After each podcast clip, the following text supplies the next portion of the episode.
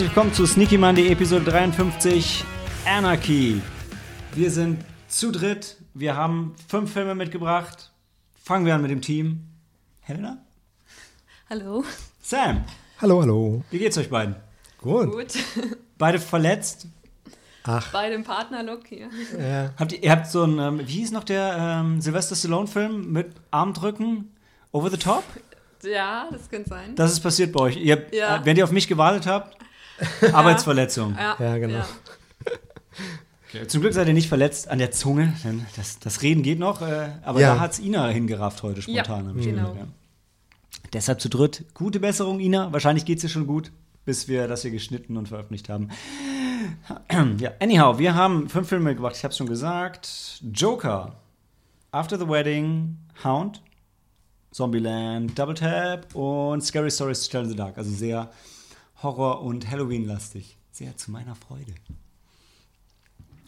Aber als Introfrage haben wir einfach nur in Bezug auf Joker eine comic-spezifische Frage mitgebracht. Und zwar, welche hm, anderen Comic-Verfilmungen möglichst aus dem Superhelden-Genre wir uns so wünschen würden. Oder auch generell andere Comic-Verfilmungen. Oder welche komischen anderen Comic-Verfilmungen wir schon kennen, haben und einfach gerne mal empfehlen würden. Das ist eine sehr offene Frage, kann man eigentlich alles zu sagen. Also ich lese nicht genügend Comics, um welche auf Lager zu haben, die ich gerne. Du musst nicht die Comics haben. gelesen zu haben, um den Film zu mögen. Ja, schon, aber ein Teil der, eine Version der Frage ist ja, welche Comicbuchverfilmungen Ja. würden wir gerne noch sehen, Ja. ähm, die es noch gar nicht gibt. Ich sag bei mir nicht so kontrovers, auch wenn Helen O'Hara es hassen würde, wenn es gefilmt werden würde. Marvel Zombies fände ich großartig. Ich habe ich hab nur den, den, den Sammelband gelesen, aber es war einfach, es war schon sehr geil, wie alle Marvel-Helden langsam vom Zombie-Virus dahin gerafft werden. Je nachdem. Spider-Man und Wolverine haben ein bisschen länger durchgehalten, aber am Ende, naja, ich will nichts vorwegnehmen, aber ich fand's sehr cool und es wäre eine, es wäre ein sehr cooler Film, auch wenn das Zombie-Genre ja schon ein bisschen überlaufen ist. Vielleicht kommt es ja in dem What If. Ja. Äh, wäre wär tatsächlich, Ja. aber auch für What If ist auch eine, ist auch eine Realverfilmung, oder? Ich weiß nicht. Ich glaube, ich, ich meine Also ja, es, und dann wäre es äh, immer noch wird- sauteuer, weil du ein- bräuchtest alle. Es wird eine Fernsehserie. Das stimmt. Ja. Aber ich meine, es ist keine Zeichentrickserie. Ich glaube, sowas wie sein, ja. Marvel Zombies kannst du wahrscheinlich nur als Zeichentrick machen, weil es ist zu absurd und teuer und du brauchst alle Charaktere, um es richtig geil zu machen. Hm. Schwierig. Was ich mir auch gewünscht hätte, und deshalb sage ich so ein bisschen so, be careful what you wish for. Ähm, ich war ein großer Fan von Pride and Prejudice and Zombies und war kein großer Fan von der Verfilmung. Aber ich weiß gar nicht, hat es als Graphic Novel angefangen oder war erst der Roman da? Ich weiß, ich habe den Roman gelesen, den Graphic Novel nicht mehr. Den Film geschaut und er war okay. Ich habe nur den Film geschaut. Und er war okay, oder? Der war, der war okay. Ja, ne? Hat, hat Spaß gemacht, ja. Ja. Ja, ich glaube, ich finde irgendwie, irgendwo auf dem Weg ist so dieses anarchische, so, boah, das ist so absurd, Pride and Prejudice and Zombies, geht irgendwo auf dem Weg verloren. Ist, also ich, ich will nicht sagen, dass der Film wie, ich weiß, es gibt auch Fans davon, aber so wie so, so ein Scary Movie-Ding ist, weil so absurd war er nicht. Aber richtig cool wäre er nur gewesen, wenn er wirklich so gut gewesen wäre wie die Pride and Prejudice Verfilmung und dann einfach noch Zombies drin gehabt hätte. Das ist halt der Maßstab, an dem er sich messen musste und gescheitert ist. Aber du hast ja das Buch gelesen. Ja. Ja. Und? Das Buch ist Pride and Prejudice und dann kommen Zombies. Zombies. Es ist genauso schwierig zu lesen von der Sprache her wie Pride and Prejudice, was ich auch gelesen habe. Und ähm, ja, deshalb habe ich auch den, den, den, den Graphic Novel dann nicht mehr durchgehalten, weil es war dann irgendwie zum vierten Mal die gleiche Geschichte bei Aller Liebe zu Mr. Darcy. Das hat mir dann gereicht. Okay. Also gehen die, also wer- werden sie gar nicht in, äh, in Japan oder in China ausgebildet? Doch, aber das also, wird, es wird immer, es gibt immer die, ähm, wirklich so diese Geschichte, genauso verschachtelt geschrieben wie in Pride and Prejudice und, und dann wird einfach ein Nebensatz erwähnt, ja, und dann kamen halt noch Zombies dazu. Also tatsächlich die, dieses ähm, Training in den, in den geheimen Künsten, wobei sie es im Buch sehr gut darstellen, denn auch im Buch ist es so, die feinen Damen, die trainieren natürlich die japanische Kampfkunst, während der Pöbel, der sich einfach nur irgendwie verteidigen will, der lernt halt von den Chinesen. Ja, komm. Ist ja, ist ja nichts nicht für die höheren Klassen. ja. Nee. Ja, ich meine, Watchmen ist schon verfilmt. Von Watchmen gibt es jetzt auch noch eine Fernsehserie, die auch gut sein soll, auch kontrovers aufgenommen wird. Ich habe nur den Film gesehen, ich habe Comics auch nicht gelesen. Wir sind ja auch ein Filmpodcast. we hate TV. No, we don't. Aber ja, also trotzdem, die Watchmen-Fernsehserie habe ich auch schon echt Bock drauf. Ich meine, auf der anderen Seite, ich meine, seit Guardians of the Galaxy irgendwie Mainstream-Kino geworden ist, was wäre denn noch wirklich abgefahren? Es gibt auch eine neue Batwoman-Serie, die, glaube ich, gehasst wird, habe ich mitbekommen. Was schade ist, weil das wäre echt noch was, wo ich Bock drauf hätte. Gleichzeitig habe ich gedacht, ich fände als Film total geil, wenn es einen Harley Quinn-Film geben würde. Kriege ich schon. Brauche ich mir nicht mehr wünschen. Herzlichen Glückwunsch, danke. Dankeschön. Ja, Birds of Prey. Ja. Ich mega Bock drauf. Ich weiß nicht. Ja, ich weiß auch nicht. Ich weiß es. Ich weiß, es wird groß. Es ist Market Robbie, es ist Harley Quinn. Hey, was kann schief gehen? Außer spielt Ramona Flowers mit. Als, leider nicht als Catwoman. Ich hätte sie gerne als Catwoman gesehen. Sie spielt die andere, die, von der ich immer vergesse, wer sie ist. Ja. Anywho. Ja, habe ich Mir ist im Trailer aufgefallen, dass es, ähm, wie, wie heißt der, ähm, der Junge aus Hunt for the Wilder People, Ähm, ja, der auch in Deadpool dann, in Deadpool 2 aufgetaucht ist. Weißt du, wen du meinst. Ähm, Richie Baker, oder? Ja, oder genau. Ricky Baker. Ja, Ricky Baker. Ricky, Ricky Baker, Baker? so heißt er den Film. Ich weiß nicht, wie der Aber ja, Im heißt. Trailer ist mir aufgefallen, in der letzten Szene vom Trailer, äh, du erinnerst dich, Harley Quinn fährt mit einem Auto und neben ihr sitzt ein, eine Teenagerin, Mhm. die auch so ein bisschen schwergewichtiger ist. Ja. Und es könnte auch, könnte Er Ricky sein? Bakers Schwester Ach sein. so. Ah. Ich dachte, wow, Ricky Baker hat sich entschieden, er will Richie Baker sein. Regina Baker. ähm, und ja, im Trailer gibt, der, gibt äh, Harley Quinn ihr halt eine Handgranate, die sie auf das verfolgende Auto aus dem Fenster werfen soll. Gute Und es explodiert dann und dann ist sie ganz erschreckt, so als ob die also gar nichts mit diesen Superhero, Super äh, Villain zu tun haben will. Genau wie Genau wie Ricky Baker. der sich auch so übernimmt und eigentlich gar kein Adventurer ist. In Deadpool oder in Hunt for the Wilder People? Hunt, Hunt for the Wild Wild People. Hunt for the Wilder People ist ein sehr guter Film. Hm. Ich habe immer noch nicht das Buch gelesen, aber es ist sehr hoch auf meiner Leseliste, for what it's worth. Keine Comicwünsche? Nichts von euch? Nichts? Ich bin nicht so da. Also die, also doch, ich habe Comics gelesen, aber nicht so, so Superhelden-Comics. Seit. Valerian verfilmt worden ist, bist du wunschlos glücklich? Ja, es war aber keine gute Verfilmung. Aber es war ein Comic, von dem du eine Verfilmung gewünscht hattest? Ähm, nicht unbedingt. Äh, doch, doch. Wenn ich jetzt so drüber nachdenke, ja, doch. Es wäre schön. Aber es, es war ja quasi, also es wäre vorher schon passiert mit dem fünften Element. Das war ja quasi so eine, so eine, eine Art, so eine Verfilmung. Das von war schon Valeria. sehr nah dran, ja. Ja. Deshalb. Hm, ja, stimmt. Irgendwelche andere Origin-Stories, die wir uns wünschen? Ähm, ich würde gerne wieder ähm, so Frank Miller-mäßige Graphic Novel-Verfilmungen sehen. Weil war da, war da wie 300 und Sin 300 war City. super und Sin City war super, und da war danach, also, wie hieß er? 301? Und wie ist der? Es gab doch noch eine andere Sin City-Verfilmung. Ja, Äh, gut, es gab dann die Fortsetzung von denen. Aber Ja, es gab waren den jetzt, zweiten Sin City, aber es es gab gibt noch- ja, noch- es es gibt gab ja noch bestimmt andere. noch andere Graphic Novels. Aber es gab doch noch eine Verfilmung von Frank Miller. Stil. Im selben Stil wie Sin City. Wie hießen die noch? Ja, irgendwas mit Shadow oder sowas, ich weiß nicht. Auf jeden Fall hat, glaube ich, Samuel Jackson den Octopus da gespielt. Das so, ein- so, ein, so ein quasi, quasi Superhelden-Ding Ja. irgendwie. Das sah super ähnlich aus Ja. wie, wie äh, Total. Sin City. Das war. Gott, habe ich den ersten Sin City gefeiert. Ich bin wirklich, als mir aus dem Kino rauskommt. Wow! Ja, ich auch. Wünscht Mhm. sich, wünscht sich irgendjemand noch andere Anime-Manga-Realverfilmungen? Nach Battle, nachdem wir tatsächlich nach gefühlt 50 Jahren Ghost in the Shell und Battle Angel Alita Mhm. bekommen haben, wollen wir noch Akira sehen und Sailor Moon und Neon Genesis Evangelion und Cowboy Bebop? Ja, wollen wir. Aber es gibt doch schon eine Sailor Moon Real-Serie. Ja, stimmt. Die habe ich auch gesehen Ja. in Gänze und die ist okay. Die ist lustig. Ja. Wie war Luna noch? War sie, war die einfach nur ein Ein Stofftier? Plüschtier, das war so ein Stofftier, was an so einer Leine dann immer rumgezogen worden ist. Ja. Production Großartig. Value Zero. Ganz groß, ja. Mhm. Es war eher so Power Rangers-Niveau, muss man schon sagen. Ja.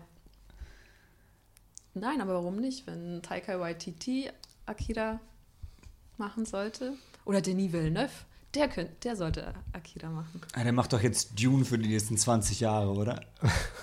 Gefühlt, so Dune und Ja. irgendwie zehn Nebenprojekte von Dune.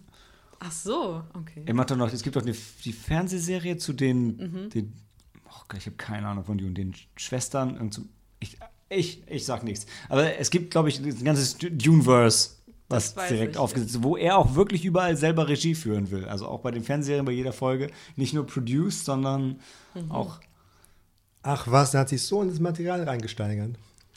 Danny Villeneuve ist ja jemand, der sich gerne in was reinsteigert, oder? Ja, das ist halt sein Pech, dass es so viel davon gibt bei Dune. Gut. Und du kannst auch machen wie James Cameron hast einfach einen Avatar-Film und denkst dir, okay, ich mache einfach 30 Jahre lang vier Oh weitere Filme, die keiner will und auf die keiner wartet, anstatt das Terminator-Franchise zu retten. Ja, das hat er, der hat jetzt hier produziert, aber Ja. das hat, nicht, hat wohl nicht gereicht, so ganz. Nein, hat's nicht. Ich aber will ihn immer noch aber sehen. ich guck's trotzdem. Ich auch. Das ist der beste dritte Teil der Reihe. And that's sagen. not saying a lot. Aber schon genug. Ja, stimmt. Ich habe ja wirklich gedacht, dass Genesis gut wird. War nicht so. Ich habe auch gedacht, dass der dritte gut wird damals. War auch nicht so. Ich habe auch gedacht, dass, wie hieß der andere? Zwischen Genesis und Terminator? Salvation. Salvation. Ich dachte auch, der wird gut. Hence the name. Aber er war keine Rettung. Den habe ich gar nicht gesehen, aber ich muss sagen, Rise of the Machines fand ich super lustig. War das Ich der, welcher war das? Der dritte. Der, ja. Ja, das war der dritte? der dritte. der mit erste dem dritte. TX. Ja, der, er- ja. Mit Christina Locken als TX. Ja, zum Beispiel die ganze Sequenz, wo der irgendwie mit einem Sarg auf dem Arm durch den Friedhof Ja. marschiert, da habe ich, Äh, die war schon, also die war sehr comichaft, muss ich sagen. ja. Die, die war gut, die Sequenz. Aber dann hat er sich die lustige Pornobrille aufgesetzt und sie hat ihre Brüste größer gemacht. Ich weiß nicht mehr so richtig. Ich war auf jeden Fall, ich habe es nicht ernst genommen. Ich weiß, dass bei dem, dem Terminator damals erfrischend war, dass es nach dem ganzen ähm, Matrix, Wirefood-Ding mal wieder ein großer Hollywood-Actionfilm war, der nicht durchgestylt war. Also und zwar im positiven Sinne wirklich, wo es halt einfach nur kernige Action gab, ohne dass die Leute Kampfsport-Moves gemacht haben. Was ich finde, ähm, ich mag beides sehr gerne, aber ich finde, beides hat auch seine Berechtigung. Und ähm, nach Matrix und den John Woos ähm, US-Debüt gab es halt so einen, so einen starken Trend, dass es wirklich, dass alle Actionfilme halt so durchgestylt waren. Und da war der Film mal wieder eine, wow, da gab es einfach nur mal stumpf auf die Fresse. Das war irgendwie schön. Ähm, aber ja, mehr auch nicht. Ja. Tja, das war, das war Terminator 3. Vergesst die alle und schaut euch Dark Fate an. Ja, ja, Beste aus- Linda Hamilton ist wieder da. Ja, ich weiß. Das ist schon gut. Sie hatte sehr gut, also ihre erste Szene ist hervorragend und du bist auch bei ihr. Ab- Aber Edward Furlong ist nicht dabei, oder? ich will dich nicht zu viel Ah. verraten. Ich glaube, das heißt ja. Also, äh, nein, John, John Connor ist dabei. John Connor ist dabei, aber Edward Furlong ist nicht dabei. Aber John Connor sieht halt aus wie Edward Furlong. Ah, Ah. okay. Ja, Ich hatte früher meine Haare wie Edward Furlong. Vor What It's Worth. ja. Gut, ich laufe jetzt vielleicht Gefahr, ein totes Pferd zu schlagen, aber da Hm. ähm, sowohl Firefly als auch, als auch Buffy als Hm. Comicbuch weitergeschrieben wurde, wünsche ich mir eine Verfilmung dieser Comics. Du sagst es. Gut, gut dass du es ansprichst, Sam, weil Ja. was ich unbedingt sagen wollte, was ich mir immer wünsche, ist, ich möchte, dass die Alien-Comics verfilmt werden, weil die nach Alien 2 ansetzen und Ripley überlebt und Hicks überlebt und sie bringen den Kampf nach Hause zu den Aliens. Und die Comics von Alien sind so Newt, gut. Newt überlebt. Newt überlebt auch. Ja, Ripley überlebt auch. Hicks überlebt. Alle überleben. ja. Zumindest in den Comics, die ich gelesen habe. Und was ich geil fand, da schließt sich der Kreis zu Terminator. Ich, es gibt ja, also in den Comics hat dieses Versus-Ding total angefangen. Und es gibt dann den ganzen Scheiß. Predator gegen Batman, Predator gegen den Terminator, Predator gegen whatever. Und also dumm das ist und so dumm die Alien vs. Predator-Filme sind, sorry Helena, ähm, so gerne würde ich trotzdem all diese Comics gerne sehen. Also wirklich den Predator gegen einfach alles. Fände ich großartig. Würde ich mir alles angucken. Wäre ich dabei. Ich würd, würde mir auch immer noch, stellt euch vor, Freddy vs. Jason hätte so geendet, wie es die Drehbuchautoren ursprünglich vorsahen, dass Freddy und Jason in der Hölle sitzen, am Tisch mit Pinhead und dann kommt Teil 2. Wenn doch nur die Studios mal ihre Querelen zur Seite, das wäre so gut gewesen. Und dann kommt die Doom-Verfilmung und die brechen zusammen mit den Dämonen aus der Hölle aus. Das wäre gut, aber die Doom-Verfilmung hatten wir schon. Es und gab die war ja, es gab richtig scheiße. Die hatte eine gute Sequenz, die war, nachdem der Film vorbei war, gab es eine Ego-Sequenz. Okay, es war nicht, nachdem er vorbei war. Es war Nein, das das Ende war vom als Film. Es, ja. die letzte. Ja, das war Szene. gut. Das war schön. Und jetzt gerade sitzt Lemmy in der Hölle und spielt wieder mit Pinhead-Karten und wünscht sich auch, dass wir diese Verfilmung machen. Dass wir sie machen, ja.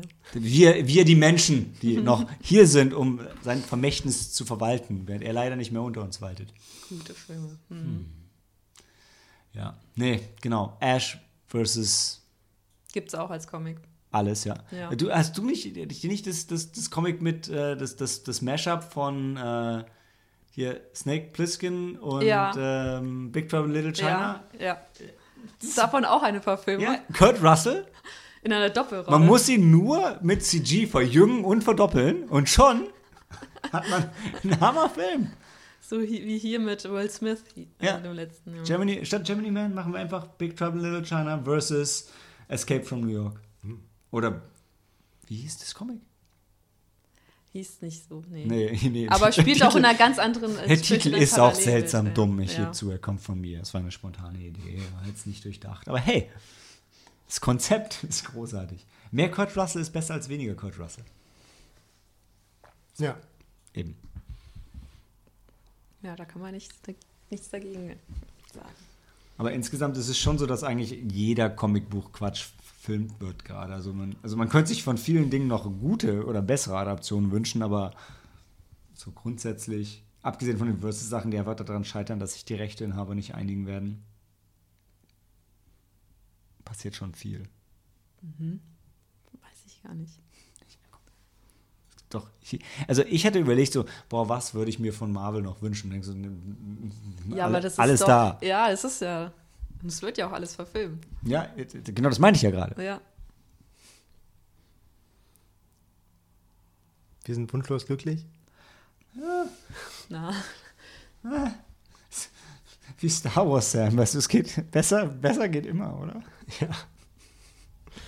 Ja, okay. Dann ähm, ja, lassen wir das doch an der Stelle und dann äh, hören wir uns gleich wieder zu Joker.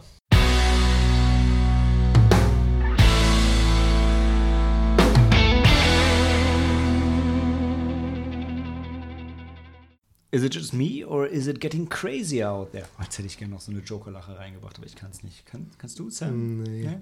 Ja? Okay. Also äh, auf jeden Fall ist Todd Phillips nach den sensationellen Hangover-Filmen und War Dogs, die ich tatsächlich sensationell filme, wieder da. Hat Joker verfilmt. Ähm, aus dem DC-Universum, aber ohne jegliches Attachment zum DC-Universum. Ist am 10. Oktober angelaufen und kontrovers, wobei ich immer denke, dass die Kontroverse ein bisschen künstlich ist. Aber dazu später mehr. Erstmal erzählt Sam, worum es eigentlich geht. Also, äh, das ist eine Comic-Buchverfilmung im weitesten Sinne, ähm, ist aber mh, nur in einem Comicbuchartigen Gotham angesiedelt. Ähm, und dort haben wir eigentlich sehr mh, realitätsnahe Figuren. Also wir haben Arthur Fleck, der mh, keinen besonders guten Job hat als Clown und Stand-up-Comedy ähm, machen will als Karriere und bei seiner Mutter wohnt und äh, von der ganzen Welt missverstanden und misshandelt wird. Und ähm, ja, irgendwann wird das alles zu viel und er fängt an, sich zu wehren, sobald er die Mittel dazu hat. Also es ist so ähm, ein psychoanalytischer, ein psychoanalytischer Ansatz auf, äh, wie jemand zu einer Figur wie der Joker Ja. werden kann. Also zum Comic-Aspekt, ich muss ja sagen, mich hat es total rausgerissen plötzlich, obwohl es im Nachhinein eigentlich mein, mein mitliebster Aspekt vom Film ist. Wirklich nach einer halben Stunde oder so hieß es dann so in den Nachrichten bla bla bla in Gotham City. Und ich so, ach ja, stimmt, das ist gar nicht New York, das ist ja Gotham City. Weil wirklich die, also bevor das zum ersten Mal für mich zumindest bewusst erwähnt wurde, hat mich der Film so hundertprozentig reingezogen mit den Charakteren, dass es wirklich absolut wie ein ganz normales Character Piece gewirkt hat und ich null diesen Comic-Aspekt hatte. Ähm, danach habe ich tatsächlich die, die wenigen Comic-Aspekte, die wenigen Parallelen, wo er sich eben auf die Comics und auf die, ähm, die größere Batman-Geschichte bezieht, waren wirklich für mich dann die Highlights, weil ich ihn doch als Comicfilm mehr gefeiert habe als als Drama, aber also ich selten einen gerade aus dem irgendwie DC Marvel Universum Film gesehen, der so wirklich realistisch gezeichnet war. Also die ähm, klar die die letzte Batman Trilogie war ja auch sehr realistisch, aber das geht klar noch einen Schritt weiter, würde ich sagen. Ja, also wie gesagt, die Stadt und die äh, Mitmenschen Arthur Flex sind sehr überzeichnet, grausam und menschenmissachtend. Ja, ähm, und das ganze System ist wirklich, so wie aus den Comicbüchern, ähm, extrem provozierend für einen Aufstand der Unterschicht gegen das Establishment, mhm. was wir dann auch im Film sehen. Ja, also das hat mich schon manchmal aus dem Film rausgenommen, ähm, weil ja, wenn der Arthur Fleck dann zusammengeschlagen wird, nur weil er anfängt zu lachen, ähm, die Menschen sind so grausam, mhm. also so grausam ist selbst das heutige ähm, New York, äh, Ameri das Amerika. heutige Amerika unter Trump nicht. Ja. Aber ich glaube gerade das New York, ich meine, wann spielt der Film? Sind es die 60er? 60er? Da ja, waren 80er. Sind es die 80er? War also, es nicht? Waren es nicht? Waren es die 80er? Also die ganze, der, der ganze Look und so, das hat mich auch eher an die 80er erinnert. Also viel früher nicht. Kann sein, dass du recht hast. Ähm, der, der, der Punkt ist, also das auf Also es Fall, war halt ähm, das New York, auf das es anspielt. Es gab keine war, Mobiltelefone und keine Fachbildfernseher. Das gab es aber mhm. sowohl in den 60ern als auch in den 80ern. ähm, aber ansonsten ja, war das schon relativ modern. Ja, doch, die 80er, nee, du hast recht. Mhm. Ja. Der, der, der Punkt ist auch eh nur, der, dass das New York der Zeit halt wirklich sehr abgefuckt war. Ähm, und halt so echt Richtung Selbstjustiz geht. Man kann sich heute halt kaum noch vorstellen, weil New York, also äh, viel, viel teurer und sicherer wird es kaum als, als dort. Obwohl ich sagen muss, wenn du durch New York gehst, es gibt auch immer noch immer ein paar Verrückte, aber das kennen wir aus Frankfurt auch. Es gibt halt immer ein paar, die einfach auf diesen ganzen Scheiß einfach nicht klarkommen und so ein bisschen dazwischen stehen. Aber also er spielt schon in, in einer anderen Zeit. Und trotzdem, ich bin bei dir. Also es ist schon Krass, ich glaube, Elena, gerade dich hat es richtig mitgenommen, wie ihm mitgespielt wurde, oder? Ja, also wie gesagt, ich, ich, ich sehe den Film auch so, wie du das vorhin erwähnt hast. Das ist, der erste Teil ist einfach nur so eine Charakterstudie sozusagen und zeigt einfach nur, wie schrecklich und grausam Menschen sein können und die Welt. Und ähm, das hat mich extrem mitgenommen, muss ich sagen, ja. Weil du dann auch überhaupt kein, ähm, weil das auch sehr real war und sehr. Ähm, also es war unheimlich trostlos, genau. sein Leben. Ja. Nicht nur sein Leben, generell die ganze Welt. Und, ja, ja, also um ihn herum ging es den Leuten auch nicht mhm. gerade gut. Nicht besser, ja. Außer die, Außer? die Mitglieder der Oberschicht halt. Den ging es blendend. Ja. Und sie haben auch ordentlich nach unten getreten bei jeder Gelegenheit. Aber fandst du wirklich, also ich meine, klar, es gab so ein paar ähm, Fernsehausschnitte und so, aber ich fand, man hat echt nicht viel von der Oberschicht gesehen.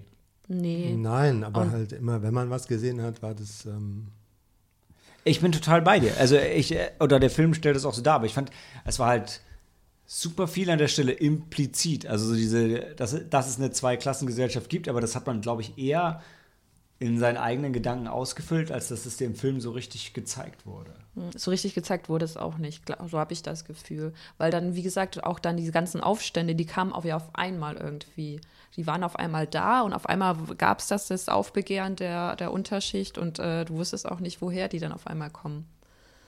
weil das nie, die ganze, die Welt selbst wurde nie so irgendwie so dargestellt oder ausgeführt, dass du es halt nachvollziehen konntest. Also es war immer nur, es war alles trostlos und hässlich und ja.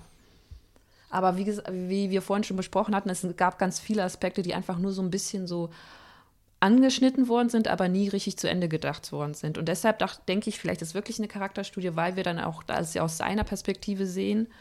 Und es ist, dreht sich ja auch alles um ihn und um seine Figur. Und deshalb zum Beispiel diesen Men Mental Health Care und wie gesagt, dieses Arm-Reich-Gefüge ähm, und ähm, all das wird ja nur, nur, so, nur leicht ja. angeschnitten.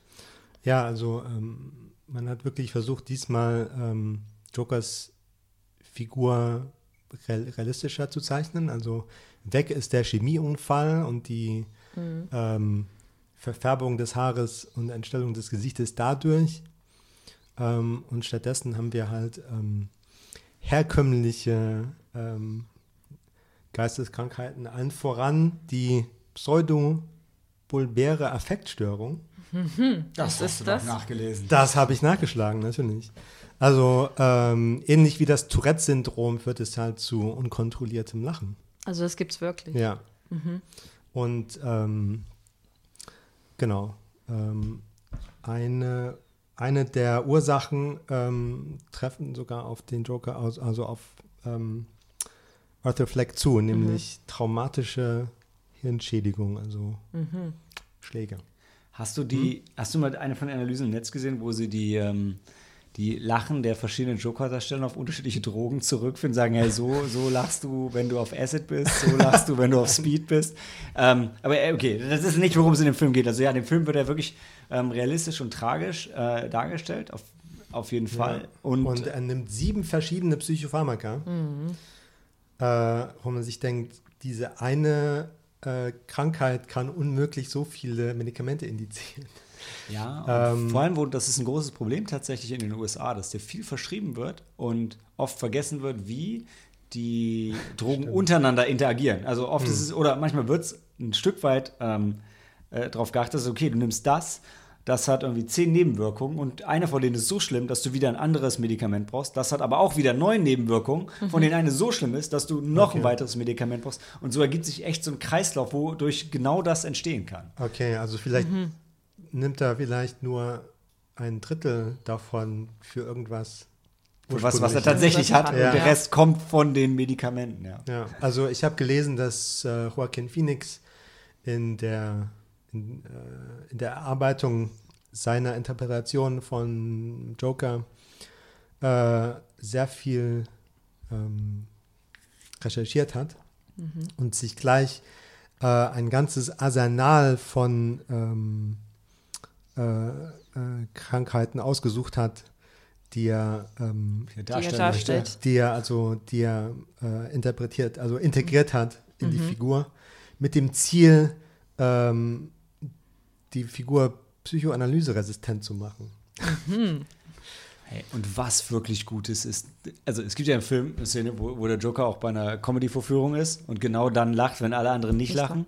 Und als jemand, der in Frankfurt am Montag in der Sneak ist, wir haben eine Person immer in diesem Saal, die auch lacht, wenn sonst keiner lacht. Mhm. Und Helena hat schon mal neben ihm gesessen. Ja, ich hatte, ich hatte und ich mache mir ein bisschen Sorgen er wollte auch gestern, nein, vorgestern am Montag wieder, er wollte unsere Plätze haben. Das war genau der Typ, der unsere Plätze haben wollte, wo ich sagen musste, sorry, wir haben alle acht Plätze. Hier kannst du bitte gehen und bitte auch nicht nehmen. Es werden tatsächlich alle acht Plätze, wir haben nicht gelogen. Aber dieser Mann, der ist uns gleichzeitig sehr sympathisch, weil er in einen Film nach dem anderen geht. Also er geht aus der Sneak raus und geht auch ins nächste, in die nächste Vorstellung rein. Und gleichzeitig machen wir uns ein bisschen Sorgen. Tja.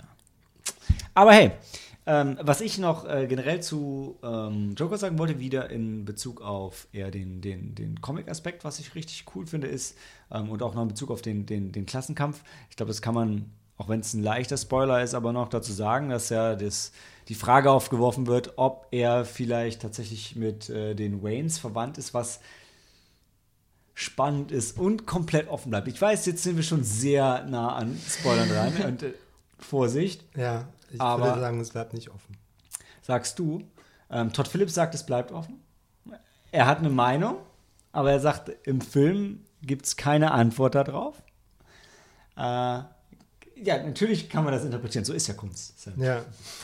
Wir geben auch nach dem Spoiler noch unsere Meinung dazu wieder fundierter. Aber also grundsätzlich würde ich halt echt sagen, auch also auch für Leute, die den Comic-Bezug wollen und darauf richtig Bock haben, bietet der Film genug in seinen 122 Minuten. Aber also für mich als, als Comic-Fan waren die, die wenigen Comic-Bezugsszenen waren aber so cool und so stark, ähm, hat mir auch sehr gefallen. Also sogar dafür würde ich sagen, reicht's, auch wenn es eher primär eine Charakterstudie ist und ein Psychothriller, ich weiß es nicht, so eher, also ich sehe die, ich sehe ihn eher als einen Taxi Driver als einen Suicide Squad, aber auch, okay, es gibt wahrscheinlich keine Suicide Squad Fans, aber auch die Fans von den Comics sollten eigentlich in dem Film genug finden für sich. Okay. Aber ist da nicht nur ein bisschen zweigeteilt der Film? Wie gesagt, zu Beginn hast du diese Charakterstudie und dann, also dann habe ich erst richtig realisiert, dass es ja eigentlich auch eine Comic-Verfilmung ist, weil davor hatte ich überhaupt keinen Bezug zum, weil ich wahrscheinlich die Comics auch nicht gelesen habe. Ich würde auch sagen, am Anfang reine Charakterstudie Ja. und dann kommen diese einzelnen Comic-Aspekte rein. Ähm, ich müsste ihn aber auch noch mal sehen, um zu sagen, okay, war, war das wirklich so oder war ich einfach nur am Anfang so drin, ähm, dass ich die Comic-Aspekte nicht wahrgenommen habe. Oder vielleicht kenne ich auch die Comics nicht genug, aber ich, ich würde es nicht in zwei Teile teilen, aber ich würde dir auf jeden Fall zustimmen, dass es am Anfang mehr die Charakterstudie ist. Und gerade gegen Ende natürlich, wenn es auch dann anfängt, ein bisschen überzogener zu werden, ein bisschen mehr Comic-Aspekte reinkommen. Weil der macht ja auch dann diese Wandlung durch, weil ich meine, körperlich gesehen kann der Joker ja Batman gar nichts. Also er hat nicht die Mittel, er hat halt auch nicht äh, äh, die Kraft dafür und er war ja immer das Mastermind. Also weil er immer, und das in der ersten Hälfte ist er ja, ist es ja nicht. Weil die, wenn du dir die erste Hälfte anschaust, ist er halt diese, dieser Er Diese ist tragische nicht wirklich Figur. gebildet. Er ist nicht- er genau, er ist nicht- kann nicht. Wie, er da, kann und dann denkst du dir dann, wie, wie soll er, wie soll so einer halt dann später dann äh, Batmans äh, Erzfeind werden? Ja, ist schwierig, ne? Also ich meine, auf der anderen Seite im DC-Universum besiegt ja auch Batman Superman, wo man auch grundsätzlich sagen würde, dass es eigentlich keinen Sinn macht, weil Batman Superman eigentlich auch nichts könnte. Ähm, wo du gerade Rechtschreibung erwähnt hast, Sam, wollte ich unbedingt noch. Ich dachte erst, das wäre ein Wortspiel, das ist eigentlich ganz schlau ist. was? Was denn? Ja, das, ähm, wo das erste Mal auffällt, dass er Schwierigkeiten mit Rechtschreibung hat, Ja. ist ähm, äh, maybe my death will make more sense than my life. Und dann schreibt er Sinn als ähm, Cents, also 100 Cents pro Dollar.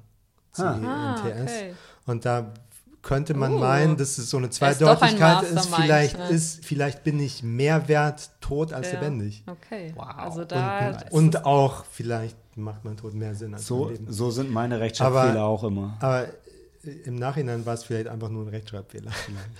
Vielleicht. Ich wollte an dem Punkt noch mal kurz einhaken, dass tatsächlich dieses ähm, Tage- und Witzebuch vom Joker äh, spielt eine relativ zentrale Rolle und ist tatsächlich, also vielleicht für alle interessant, die entweder in Englisch oder in Deutsch gucken, also ne, eigentlich für alle dementsprechend, das ist tatsächlich komplett übersetzt. In der deutschen Version haben sie es per, per CG komplett Ach. durch ein deutsches Buch ausgetauscht, inklusive deutscher Übersetzung von dem ganzen Kram, der da drin steht. Was krass ist, weil das, wenn ich das richtig äh, verstanden habe aus den Making-ofs, Joaquin Phoenix hat den Kram selber geschrieben und es selber gemacht äh, und später Ah. haben noch andere die Lücken gefüllt, weil er kein ganzes Buch schreiben konnte, glaube ich. Aber ähm, krass, krasser Aufwand für einen Film, der eigentlich so Also- low budget wirkt. Ne? Ja, wenn ich den dann mal auf Blu-ray habe, dann wird ganz viel äh, Pause gedrückt. Oder, oder meine Empfehlung, nachdem ich Into the Spider-Verse als deutsche HD Blu-ray gekauft habe, kauf die englische, weil du hast wahrscheinlich in der deutschen Blu-ray nur die deutsche Version. Und das ist ein, das ist ein krasser Bruch, wenn du dann in Englisch schaust und der einfach ein deutsches Buch vor sich hat. Das macht dich ein bisschen fertig. Äh, andersrum bist du es gewohnt, deshalb ich hätte nicht erwartet, dass sie das komplett eindeutschen, aber ähm, wahrscheinlich für alle Leute, die gerne Synchros gucken, erstmal viel Mitleid für euch, sorry, aber schade, naja. Hm. Aber ey, herzlichen Glückwunsch immerhin. Also könnt ihr den Film genauso genießen wie wir. Coole Sache. Ja. Wollen wir eine Bewertung abgeben und dann mit den Spoilern anfangen? Sonst wird es vielleicht schwierig. Wollen wir noch über die Kontroverse sprechen vorher? ja, Oder- okay. Ja, haus raus. Ja. Ähm, also zum einen ähm, zur, zur Person von Todd Phillips. Das habe ich übrigens echt von dir zum ersten Mal gehört. Das Ja. ist die Kontroverse. Das ist, glaube ich, schon so eine Nein, oder das Nerd-Kontroverse. ist ein Teil. Todd Phillips ist halt bekannt durch ähm, Co äh, Comedy-Material, was nicht zurückscheut, ähm, ähm, offensive zu sein. Und äh, er hat sich beschwert, keine Comedy mehr machen zu können in dem äh, in der aktuellen Atmosphäre von Woke Culture, die parallel zum MeToo Movement ähm, aufgeflammt äh, ist.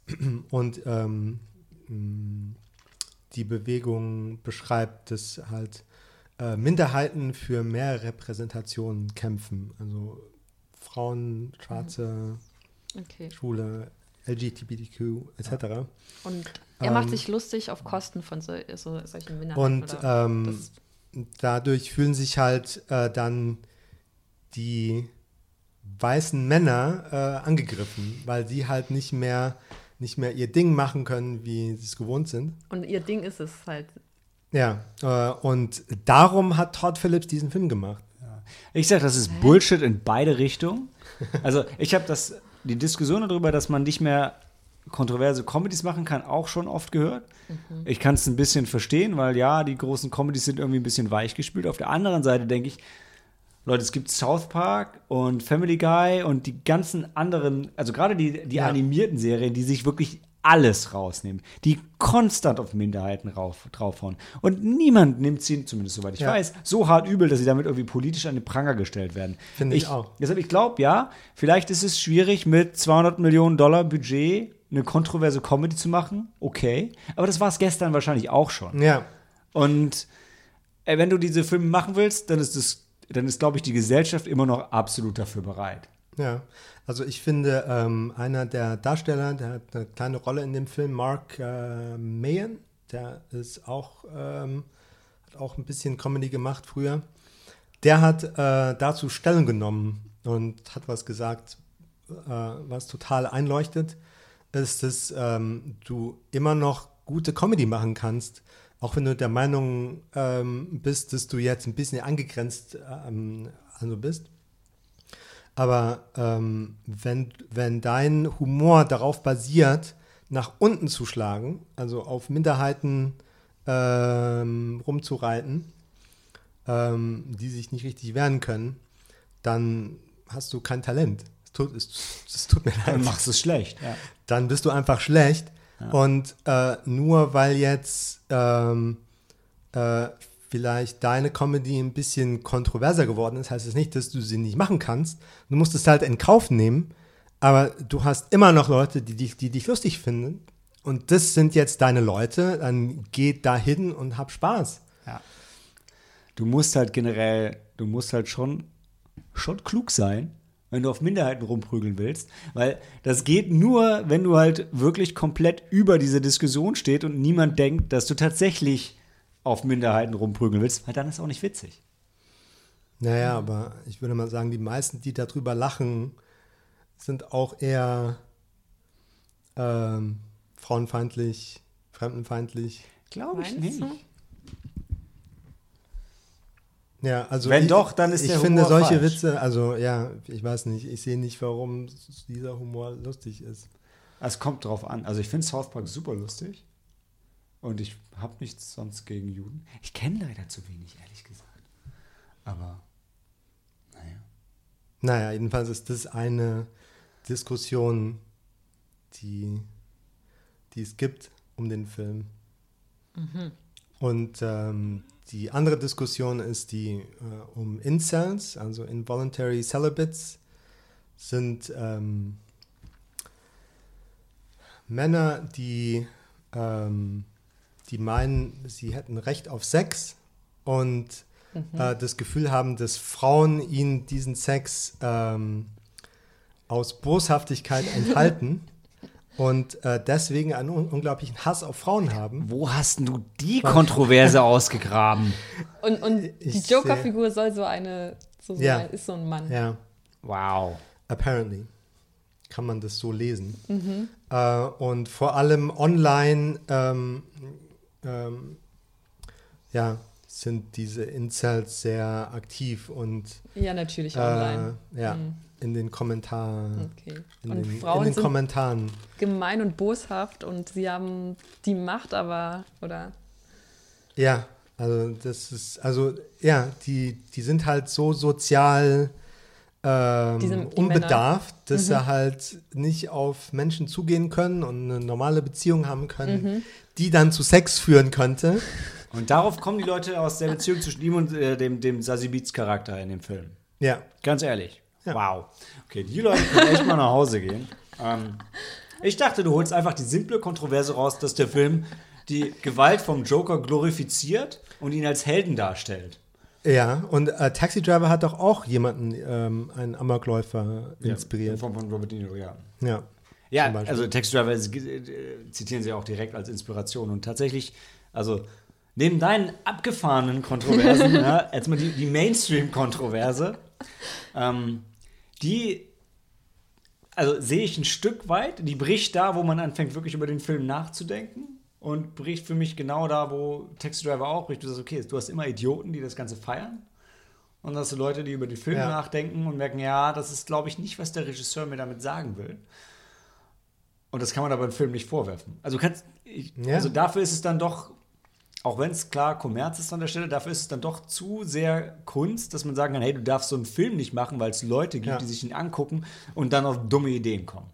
Ja, das ist genau, ähm, genau derselbe äh, Punkt, den ich mache zum Thema, äh, wie, wie hieß der Attentäter, der in die Synagoge einbrechen wollte? Keine Ahnung, benennen wir ihn einfach nicht. Ja. Und der dann irgendwelche Passanten angeschossen hat. Ähm, der hat ja ähm, viele Ego-Shooter wohl gespielt und jetzt ähm, die politische Reaktion stürzt sich auf Gewalt in Computerspielen, anstatt, ähm, ja. Wobei sie da ja mittlerweile so ein bisschen zum. Glück drüber wechseln. Ne? Weil ich meine, dieses Ding ist immer so, wow, der hat viele Videospiele gespielt. Ich so, ja, und alle anderen auch. Das ist wie, Ja. jetzt sind wir wieder an dem Punkt, wo ich mit meiner Mutter beim Supermarkt bin in Lilienthal und der fette Junge holt sich ein Magnum Eis und der dünne Junge daneben auch. Und meine Mutter sagt zu mir, guck mal, der dicke Junge isst auch noch das große Eis. Und ich sage, ja, der andere auch. Und sie sagt, hm, ja, stimmt. Also, und ich meine, es, alle spielen Ego-Shooter und gucken diese Filme und wenn dann irgendeiner ausflippt, wegen dem Ego-Shooter, dann flippt er aus, ja, okay, in dem Moment wegen dem Ego-Shooter, aber wäre auch sonst wegen irgendeinem anderen Scheiß Ja. irgendwann ausgeflippt und wahrscheinlich grundsätzlich eher wegen seinem Leben als Ganzes. Genau.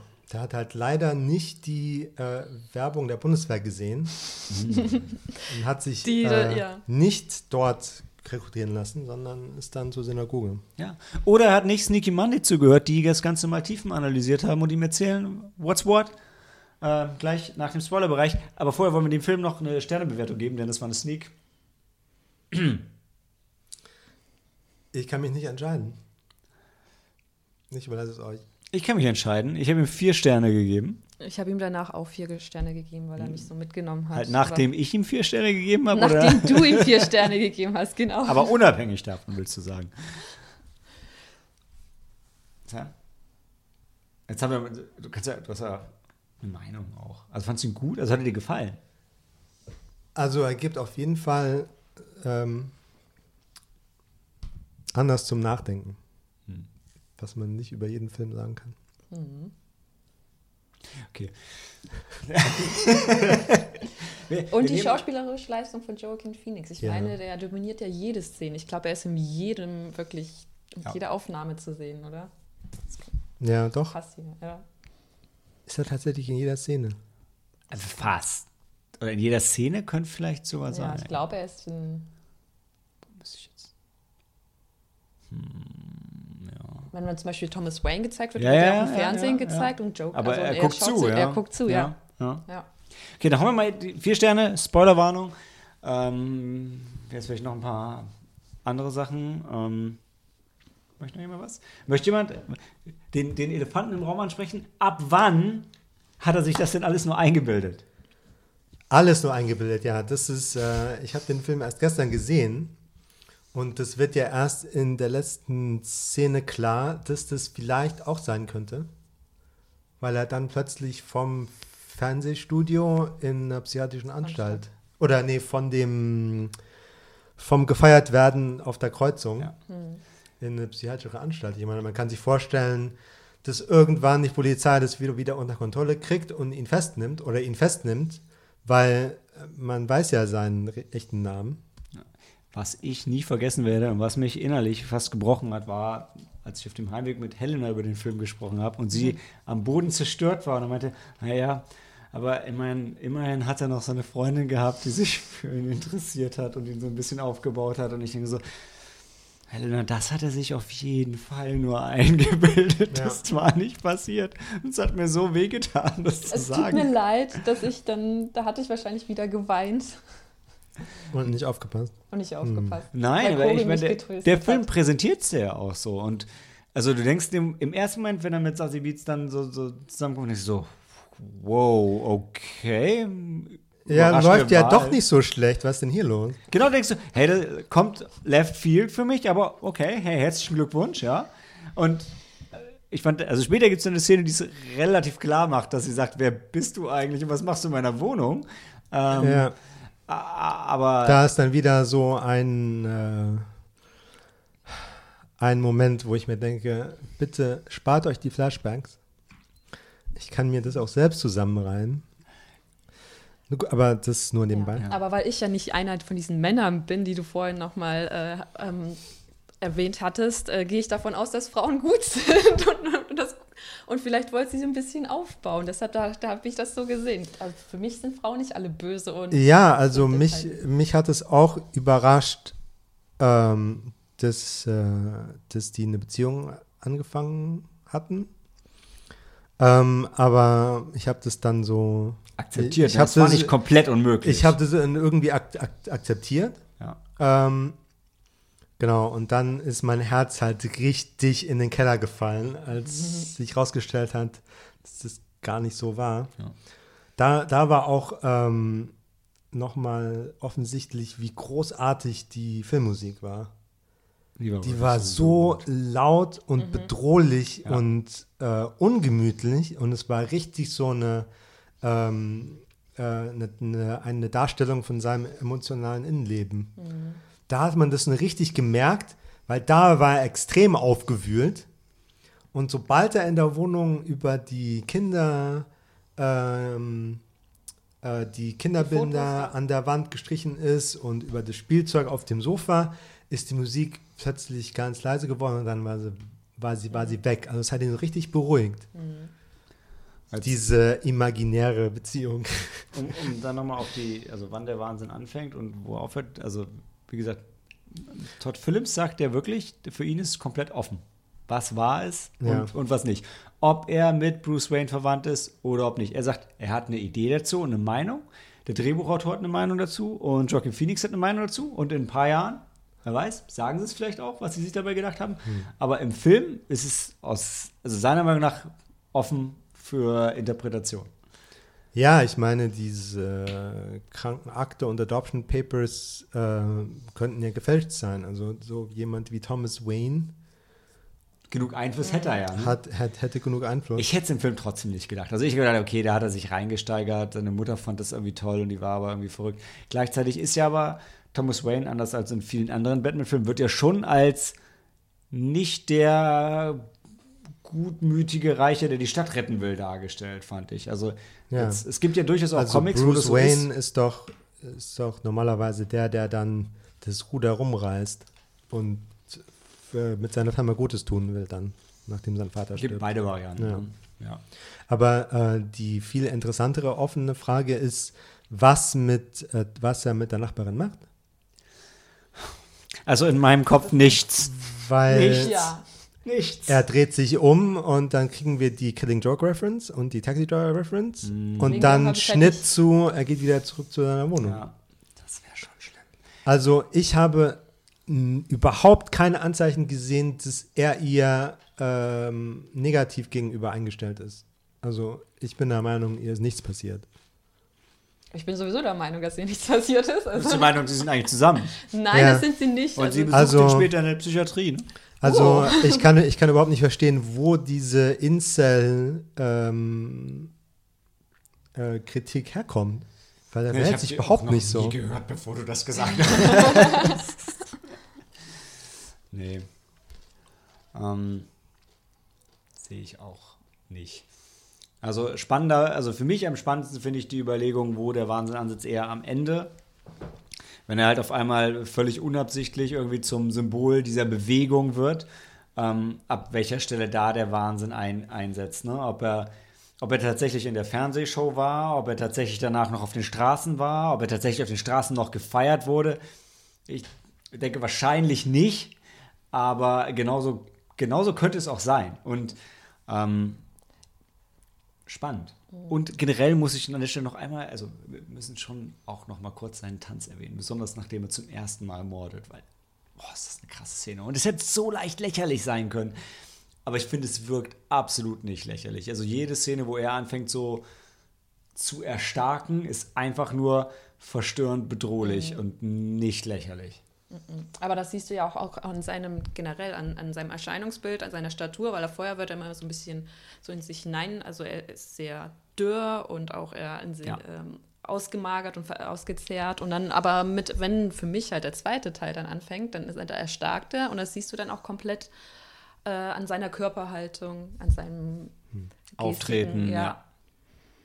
Und dann kann man davon ausgehen, und vielleicht ist das dann, ab da ist dann vielleicht alles dann, deshalb hat er auch diesen tollen Anzug an, wie du vorhin erwähnt hast. Er hat gar nicht das Geld dafür, sondern er bildet sich das alles ein. Er hat dann diesen tollen Anzug. Bitter, bitter. Ja. Ähm, ja, also ich finde irgendwie die Entwicklung von Arthur Fleck zum Joker war irgendwie außer seiner Kontrolle. Also Ja. er wird von allen Seiten zerdrückt Ja. und ihm wird eine Waffe in die Hand gedrückt und dann Die er nicht will. dann benutzt er die halt aus Notwehr und dann realisiert er, oh, ich kann mich ja wehren.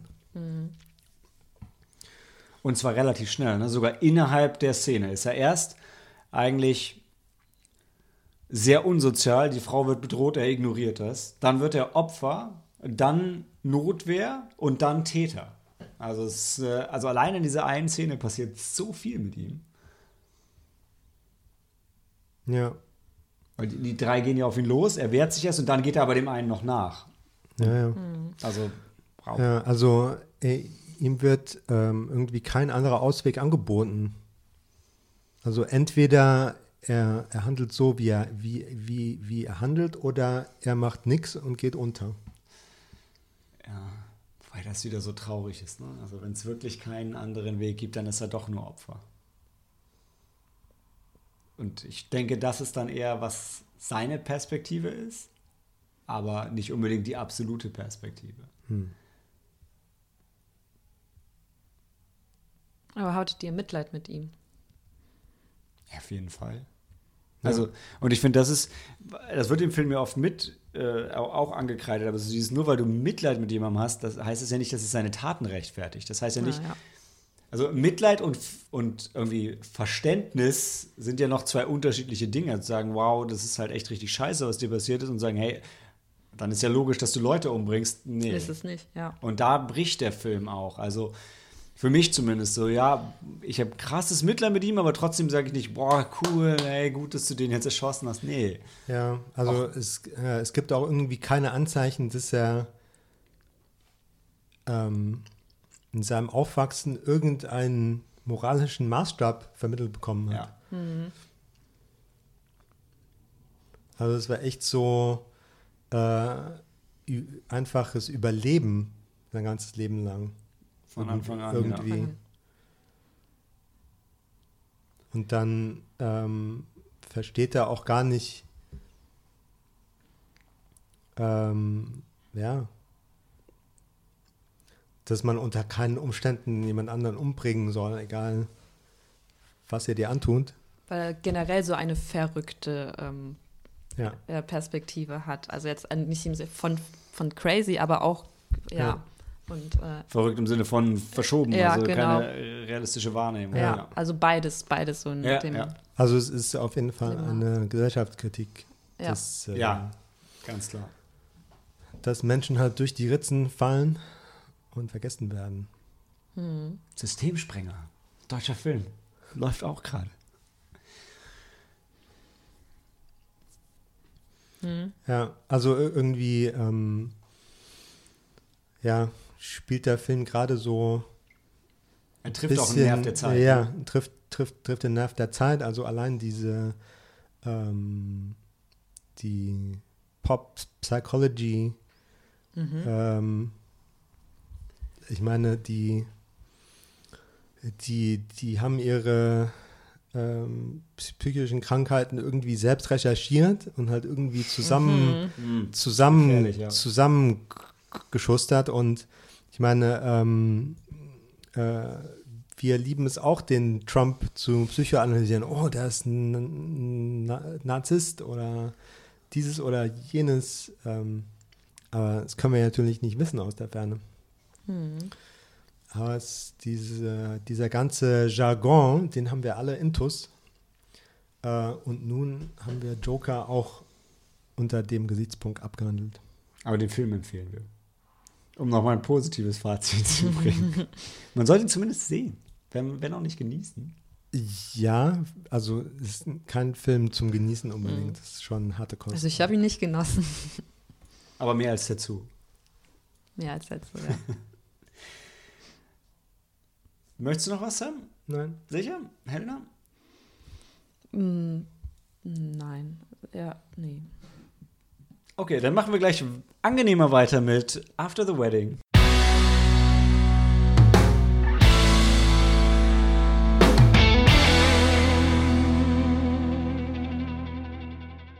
Every family has a secret. After the wedding oder wie in Deutsch heißt, nach der Hochzeit. Ähm, oder hat noch jemand einen spoilerfreien Nachtrag zu Joker? Ich mitbekommen, ihr habt gerade noch diskutiert. Ach so, ja, wir hätten noch ein paar, aber ich glaube, das, Nee, das geht zu sehr Ja. ins Einzelheiten. ja. St zerstört die Stimmung von, von After the Wedding. Re Regie geführt hat Bart Freundlich, den ich noch nicht kannte, aber ich finde, er hat einen ganz Mann von, Der Mann von Julian Moore und darüber Mann von Julian nachher Moore. Ja. sprechen, Das ja. ganze Projekt ist so ein nepotistischer Ja, Scheißhaufen. Vanity Project. Alles, was ich gedacht habe, hm, wahrscheinlich jüdische Abstammung. Aber auch was ihr sagt, ist am 17. Oktober angelaufen und ähm, ich war an dem Abend nicht dabei, aber bei 112 Minuten für eine Rom-Com, wie ich mal einfach vermute, gar nicht so traurig, nicht dabei gewesen zu sein. Ist ein Remake von einem schwedischen Film, habe ich noch mitbekommen. Aber, das wussten wir aber nicht zu dem Zeitpunkt. Das Ja. hast du nachher noch rausgefunden, ja. aber Helena, erzähl doch mal. Ja, ähm, wir treffen Isabel, die, äh, oder Isabel, die in äh, Indien ein Waisenhaus leitet. Und, ähm, Ein was für ein Haus? Ein Waisenhaus. Ah, okay. ja. Und ähm, sie brauchen halt dringend Geld und deshalb reist sie nach New York. Denn dort, ähm, weil ähm, Julian Moore, sie spielt Theresa, äh, macht ihr halt ein unschlagbares Angebot. Sie würde ihr Waisenhaus finanzieren unter gewissen Bedingungen, die noch nicht, ähm, die sie erst noch nicht spezifizieren möchte, aber sie könne doch einfach mal auf die Hochzeit von ihrer Tochter kommen und dann sprechen sie nachher nochmal genauer drüber. Nach der Hochzeit. Nach der Hochzeit, after the wedding, ja. Und dann halt, ähm, Isabel geht dann halt auf die Hochzeit von der Tochter von Theresa. Ist die Hochzeit, Hm. oder nein, ist das Geheimnis, dass der Reichtum der Familie auf einem Imperium von Brettspielen aufbaut und sie auf dem Höhepunkt wär's. der Hochzeit eine Karte ziehen muss und dieses Spiel spielen muss, um in den Familienclan aufgenommen zu werden. Und sie zieht die Karte für Hide and Seek Und, und, das danach Spiel heißt Familiendrama. und dann müssen Telenovela-Style. und dann wollen alle sie umbringen. Ist es das? Ist es dieser Film? Knapp vorbei, also ja, das ist ganz, ganz knapp vorbei. Den schauen sie sich nachher dann in der Honeymoon Suite an, den Film. Also du sagst, er ist nicht ganz so gut wie ein anderer Hochzeitsfilm, den wir kürzlich nicht, gesehen ja. haben. Mindestens äh, vier Sterne schlechter, oder? Wow, das lässt keinen Stern übrig. Ähm, naja, also, ähm, Hide and Seek. Guckt Hide and Seek. ja. Nee, ready or not. Hide and Seek, ja. Ready or not. Mit Frau Weaving. Gut, sind wir jetzt bei After the Wedding? Ja, anscheinend, leider. Ja. Null Sterne habe ich gehört. Nee, oder anderthalb, ich weiß nicht, wie viel hast du ihm gegeben? Mm, Ich glaube, ich habe ihm zwei sogar oder anderthalb gegeben, weil er mich dann irgendwann dann gekriegt hat. Auf jeden Fall, ähm, Isabel ist halt, ähm, sie ist total also sie wird auch schon wirklich ein bisschen klischeehaft dargestellt, ähm, als so ähm, die Heilsbringerin und sie hat immer nur zwei Kleider und nur ein paar Schuhe, das sie nicht gerne trägt. Und dann muss sie auf die Hochzeit von dieser superreichen äh, Unternehmerin Julia Moore, die ähm, Und sie wäre lieber bei ihrem bei ihrem Kind in, bei ihrem in, Kind, in genau, Kalkutta dass sie ja, so nicht adoptiert, nicht formell adoptiert, aber Genau. unter ihre äh, Fittiche genommen hat. Fittiche ja. genommen hat, ja. Weil sie hat nämlich ein Lieblingskind im Waisenhaus. Das ist quasi ihr Sohn. Wow. Naja, auf jeden Fall, du, äh, sie ist dann auf der Hochzeit und dann trifft sie halt auf den Mann von Julian Moore. Also auf den, ich weiß gar nicht mehr, der ja. Künstler Und ist. da hat sie so eine krasse Reaktion, so wie Posttrau, so wie PTSD. Und da denkt man sich schon so, okay, die kennen sich, aber Ja, woher? Ja. Der Reaktion nach zu urteilen, habe ich schon so gedacht, hat er sie mal vergewaltigt oder Habe so? ich auch gedacht. Ich habe nämlich, weil sie dann, weil er war nämlich irgendwie als Künstler, war anscheinend auch an irgendeiner Uni und dann dachte und er ist halt viel älter als sie und dann denkt man, okay, sie war seine Schülerin oder ähm, er war der Professor und dann gab es dann einen äh, Vorfall. Ähm, ist, dem ist halt nicht so. Ähm, Nein, das Nein. ist alles.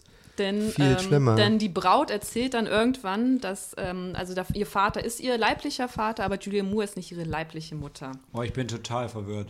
Ähm, also auf der Hochzeit, ähm, also sie sind dann auf der Hochzeit, die Tochter ist noch recht jung, heiratet, die Eltern sind eigentlich auch nicht dafür und dann Es heiratet die Tochter von Julian Moore, ja. Und Isabelle ist eingeladen auf diese Hochzeit. Genau, und man weiß nicht warum. Also man weiß, eigentlich weißt du nicht warum. Ich, du, sie ist eine wildfremde und Julia Moore sagt, ja, komm doch einfach auf die Hochzeit, es sind sowieso 2000 Gäste da, es fällt nicht auf, wenn du auch noch dabei bist. So, da, Wollen wir auf die Figurennamen wechseln? Ja, machen wir. Theresa, Also- weil sie ja auch Mutter Theresa ist, weil sie wird auch so dargestellt. Oder sie stellt Genau. sich selbst so dar. Äh, Grace ist die Tochter. Grace ist die Tochter. Isabel ist die, ähm, die äh, Heilige aus, Kalkutta. Aus Indien, genau. Oscar ist der Vater Os- und Theresa ist, ist die neue die- Mutter. Genau, die Unternehmerin. Auf jeden Fall, es stellt sich dann heraus, ähm, Isabel und Oscar hatten, waren früher mal zusammen und Nein. haben ein gemeinsames Kind. Ja, sie waren aber Und noch viel zu jung und unverantwortlich. Ja. Also so die genauen Umstände weiß man nicht. Jedenfalls hatten sie sich entschieden, das, das Kind, zur Adoption, frei, aufzugeben. frei zu, ja. Und ähm, was dann rauskommt, also das haben sie wohl gemacht, aber Oscar, der Vater, hat sich halt dann umentschieden und hat dann die Tochter selbst, also hat er selbst adoptiert oder hat den, den Adoptionsantrag zurückgezogen. Und weil sie haben sich nach der Adoption halt auch getrennt. Und ist sie aus Schuldgefühlen? Hat sie dann dieses Waisenhaus? Ja, so wird es ein bisschen impliziert. Also man Ja, weiß es nicht, ob vielleicht. sie schon vorher also schon so war. Auf jeden Fall war sie zu dem Zeitpunkt, als sie schwanger war, noch nicht bereit für ein Kind. Und das Ah. hat sie halt mit dem Oscar, die hatten das halt dann so besprochen, dass sie halt noch nicht so weit sind. Und Sie deshalb- ist dann dermaßen verschwunden, dass Oscar sie nicht mehr aufspüren konnte, Genau. sagt er. Man Sagt weiß er. nie, ob er es wirklich versucht hatte. Jedenfalls Aber Theresa wusste lernt das. Theresa ein Man Jahr weiß noch nicht, ob, später. ja. Also die, genau, ähm, wie gesagt, Oscar, und Oscar seine kennen. Tochter, seine einjährige Tochter treffen dann halt auf Theresa, Theresa und äh, dann werden sie zu einer Familie. Und äh, dann haben sie selbst noch zwei äh, Söhne, gemeinsame Söhne, zwei, zwei Jungs, Zwillinge.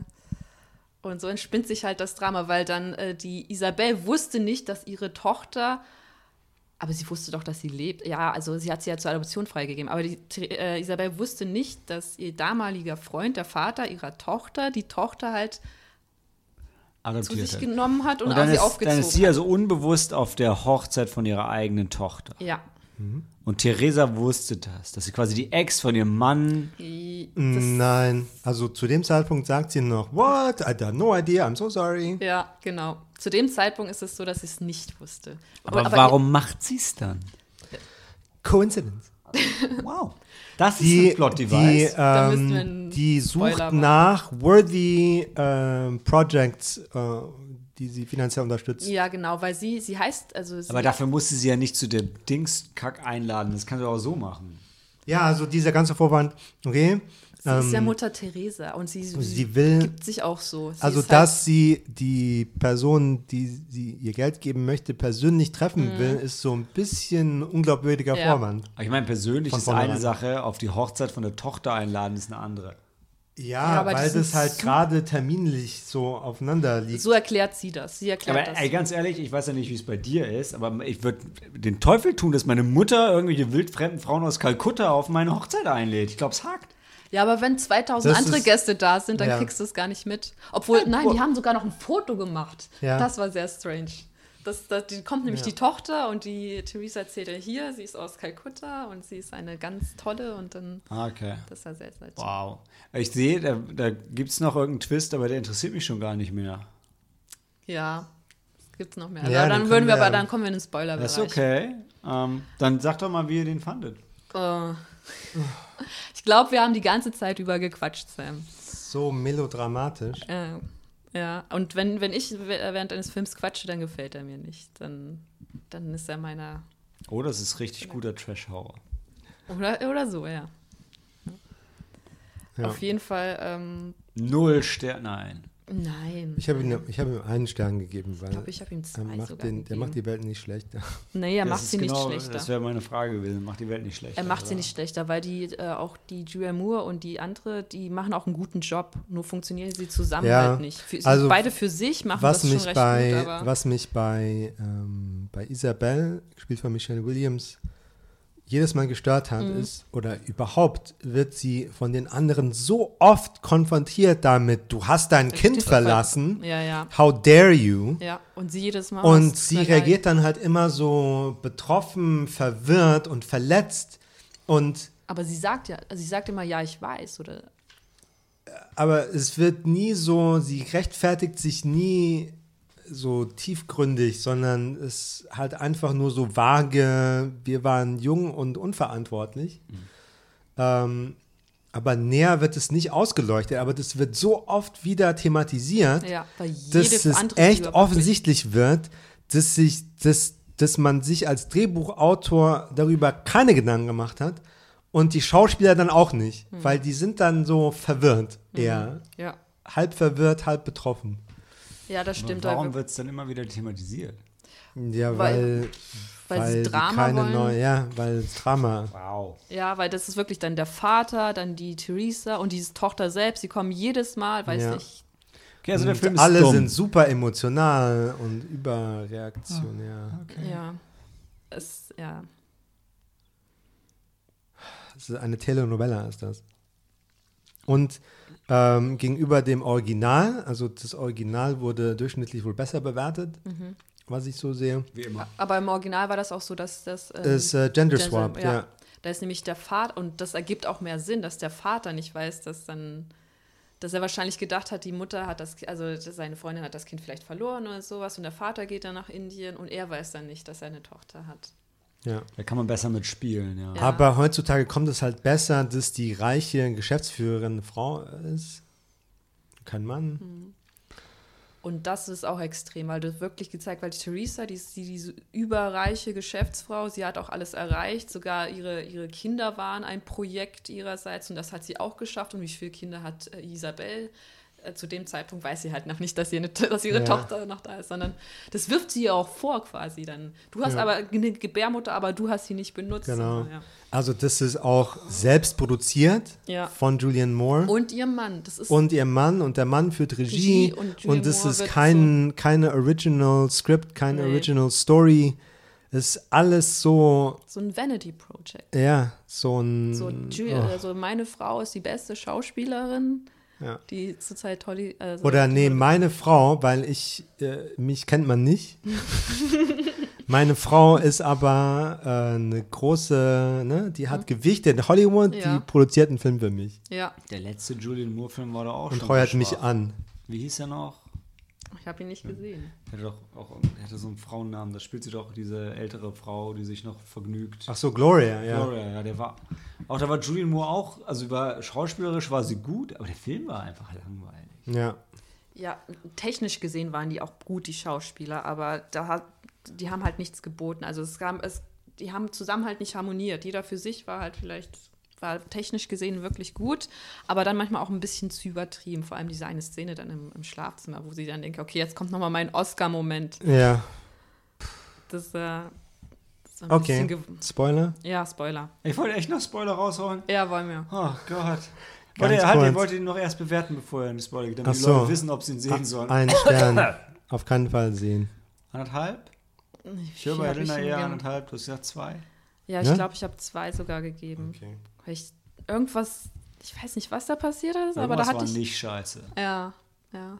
Ich glaube. Ich ja. meine, das, was die Schauspieler gebracht haben, hat keinerlei Talent benötigt. Also, das hätte jeder machen können. Nein. Oder bis auf alles dieses eine Gesicht, was die Isabel immer zieht, wenn sie irgendwie so eine schreckliche Nachricht erhält. Und dann denkst du dir immer, dass sie irgendwie jetzt die, ihre Mathe-Hausaufgaben irgendwie. Ja, Ja. Ander, anderthalb okay. Okay, anderthalb, guckt Ready or Not. oder, Ja. oder ein, ich weiß es. Genau, also natürlich Spoiler, stellt sich dann Spoiler, heraus, Spoiler. dass Ja. Theresa an Krebs stirbt Natürlich, was? und Nein, einen Mutterersatz für ihre Familie sucht. Ja, Das also habe ich nicht kommen sehen. Ja, Theresa ist unhaltbar erkrankt und sie findet dann und sie hat rausgefunden, dass die Mutter von ihrer Tochter, die leibliche Mutter ihrer Tochter noch lebt und sie hatte ja auch mal eine Beziehung mit ihrem Mann und sie möchte halt, dass wenn sie, sie gestorben ist, dass ihre Familie, ihr Mann, ihre Tochter und Oh ihre Söhne eine Gott. Mutter haben. Ja, ich sehe schon. Ja. Das macht den ganzen Plot noch viel dümmer. Und Mhm. was dann so richtig krass ist, ist dann dieser Vertrag, also die Genau. Sie kriegt das Geld dann, nur, ja. die, die tut das Geld Das in Geld für eine Stiftung im Namen von Isabel und Grace Das- ja, und äh, macht eine Condition, dass sie dass in das New Geld York, fliegt, dass Isabel in, in, in New York Ja. wohnt ja, und ihre Kinder halt verlassen muss in, Kalkutta, Indien. Ja. Wie, also da wird das wieder. Also sie hat ja, sie kam ja um das. Bitch.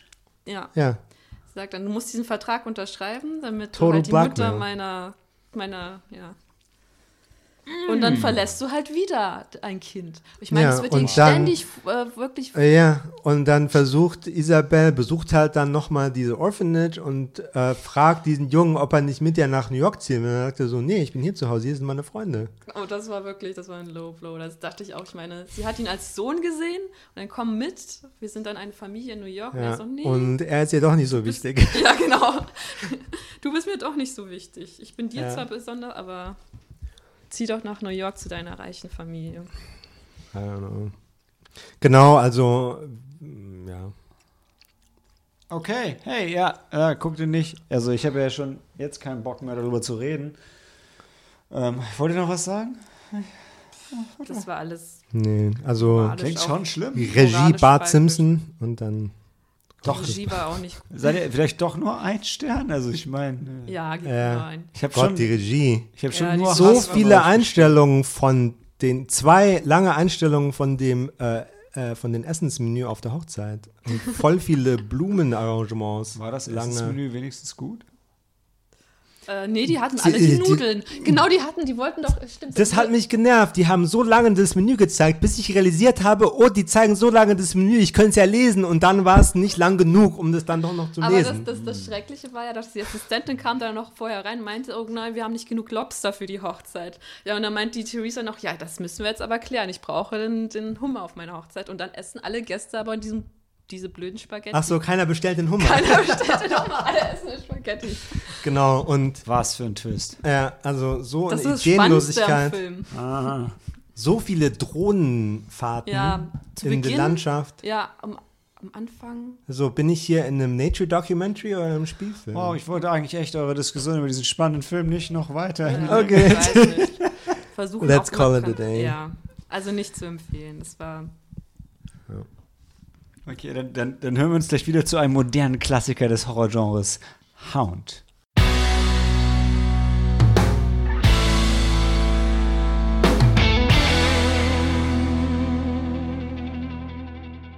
So, jetzt nochmal Sam. Äh, Haunt?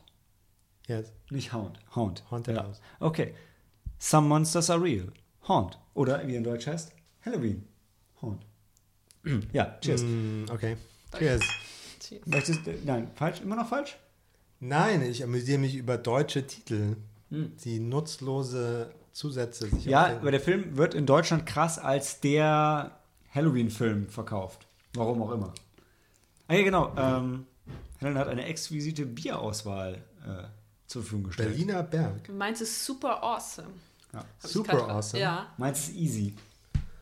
Awesomeness ist hier. Oh, Awesomeness Rating. Ja. Tooting its own Und horn. meine Awesomeness ist auch 5. Also zweimal Crew Republic, die sind aus München, wenn ich es richtig habe. Und habe ich das gekauft oder hast du das gekauft? Das kommt mir so bekannt vor. Weiß ich nicht. Das ist in meinem Kühlschrank. Das war, auf jeden Fall ist es sehr lecker. Strom kommt aus Bier kommt aus dem Kühlschrank. Aus meinem Kühlschrank. Ähm, ja, also kommen wir zurück zu ähm, Haunt oder Halloween Haunt.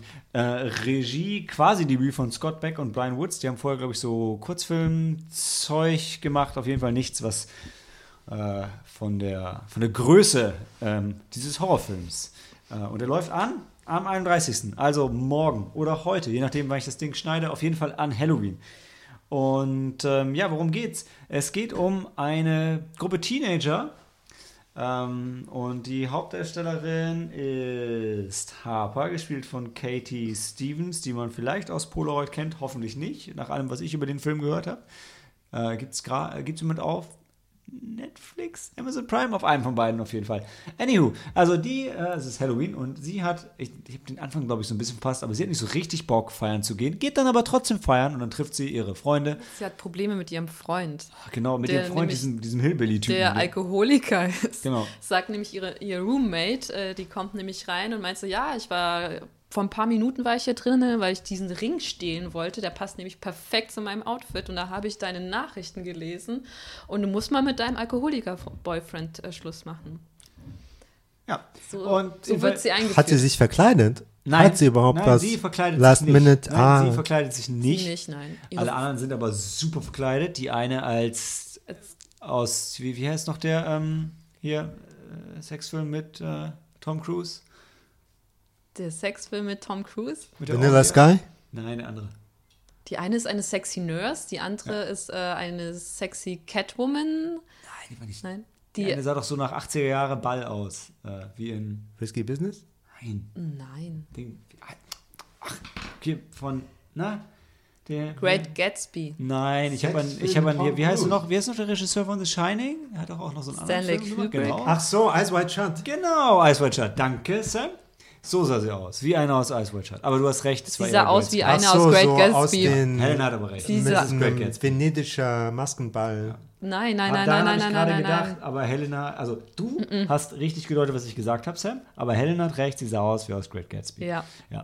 Äh, da Ein ist auch 20er Jahre Kleid Der, der Punkt so ist auch einfach nur, wir, ziehen, wir haben schon mehr über den Plot gesagt, als Plot da ist, weil die sind auf dieser Halloween-Feier und die ist dann irgendwie lame und dann überlegen sie zu einer anderen Feier zu gehen und auf dem Weg dahin fahren sie irgendwann rechts ran, because of reasons Mhm. und dann geht ein Leuchtreklame direkt vor ihnen an, auf der steht Haunted House.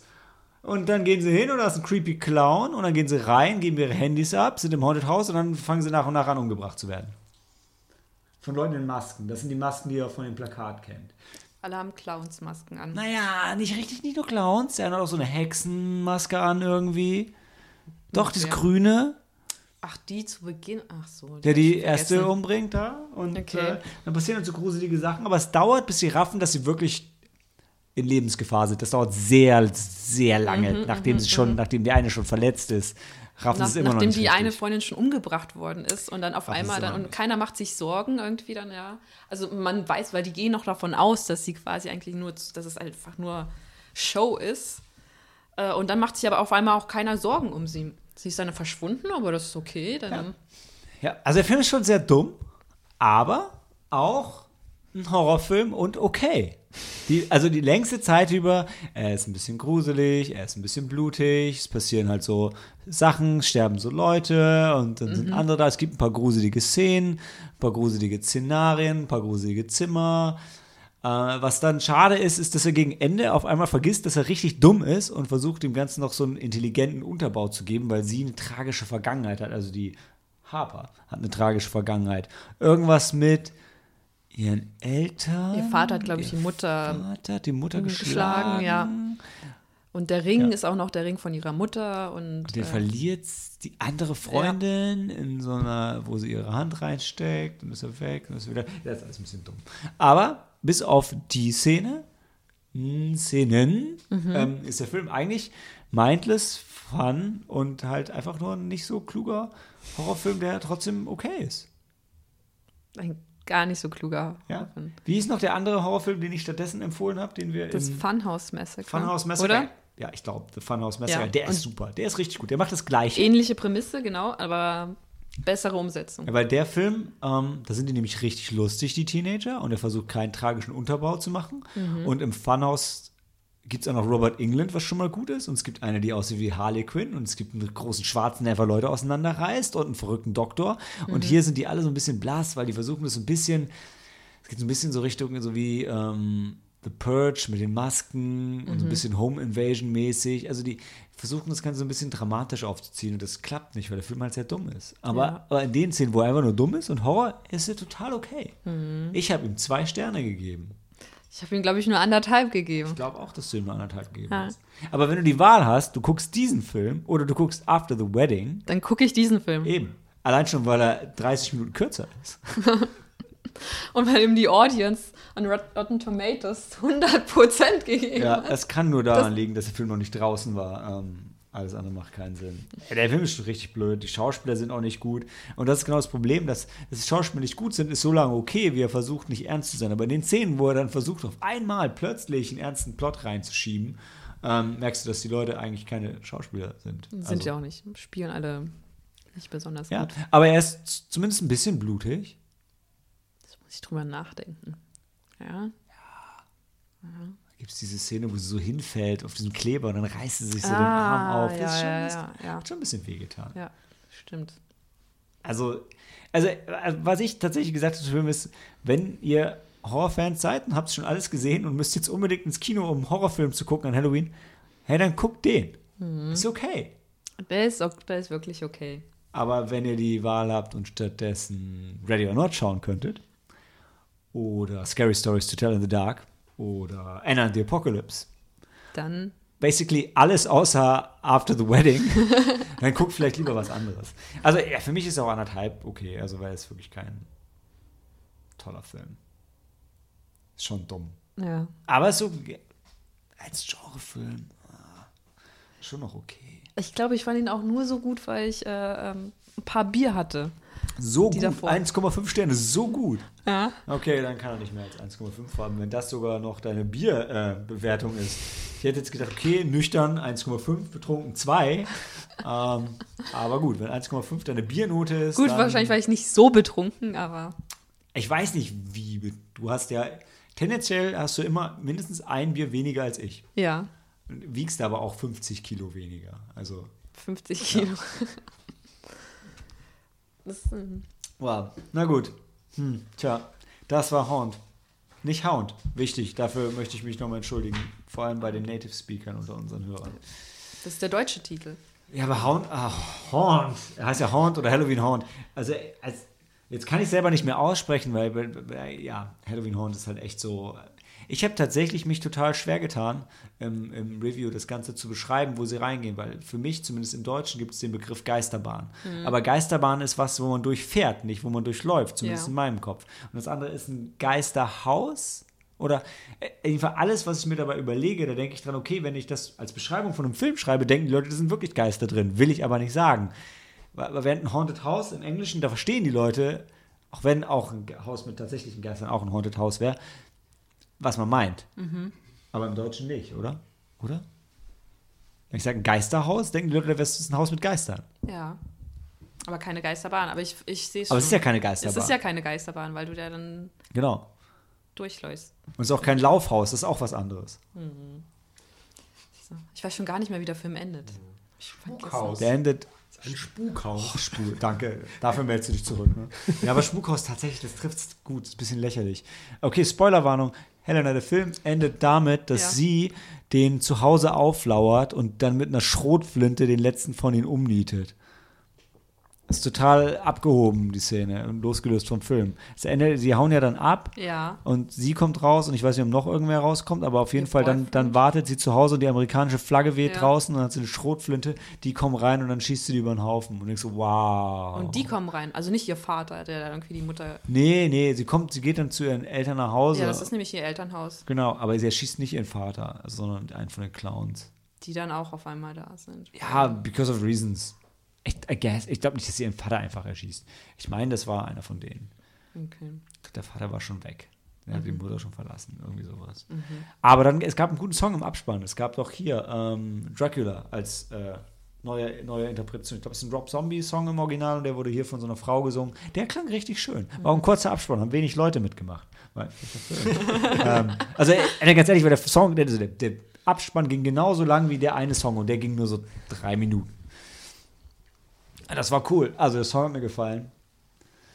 Ja, der Song war gut. Der Film war okay. Okay, ein Stern. Ein Stern haben wir einen Stern gesagt. Wir haben einen Stern gesagt, oder? Ich weiß gar nicht mehr. Okay. Ja, leider keine Tagline, aber nach der Pause hören wir uns dann wieder zu Zombieland Double Tap.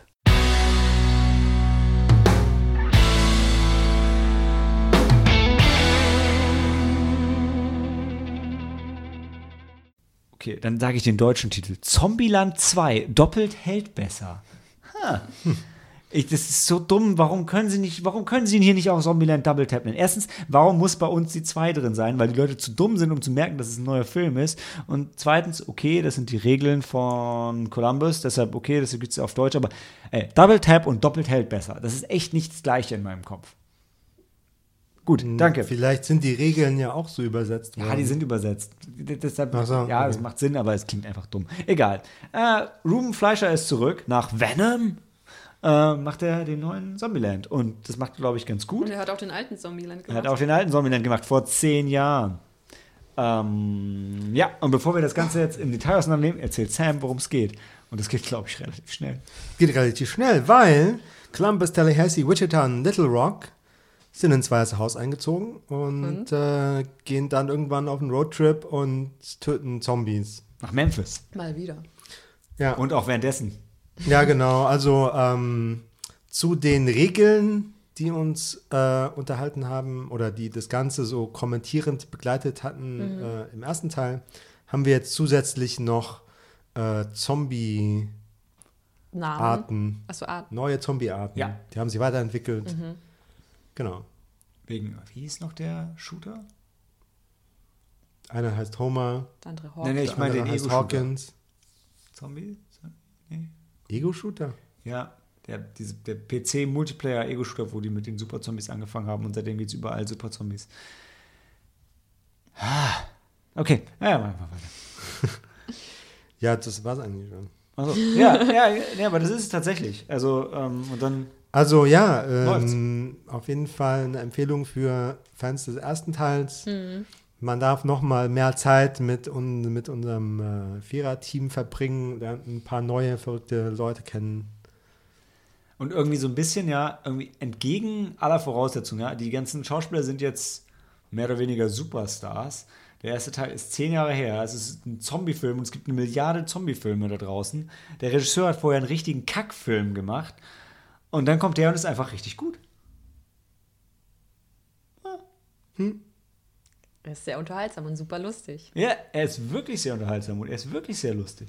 Ja, also endloses Hin und Her, Gezanke. Ja, Und er ist blutig.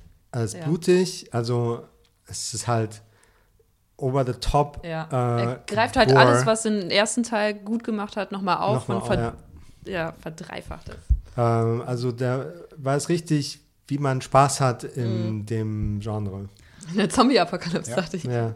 Ja, und ich finde, also, ich finde, es ist keine, keine Horrorkomödie im Sinn. Ich würde eher sagen, es ist mehr eine, eine Actionkomödie, ja. weil es gibt zwar so ein bisschen so diese Zombie-Panik-Momente, die sind da, aber gruselig ist der Film eigentlich nicht. Ja, ja, die, die sind jetzt mehrere Jahre in der. Zombie-Apokalypse, die sind abgehärtet, die, die bringt nichts mehr aus der Ruhe. Ähm, Ist übrigens geil, wenn du die Plakate siehst vom ersten und, und die vom Zombies zweiten. sind nicht mehr wirklich eine Bedrohung. Es Die sehen nur so, wirklich fast gleich aus, bis auf die Schauspielerin von, von Little Rock, die Little Miss Sunshine war, was ich Ja. total abgefahren finde. Ja. Die ist halt älter geworden, aber die anderen echt mindblown. Ja.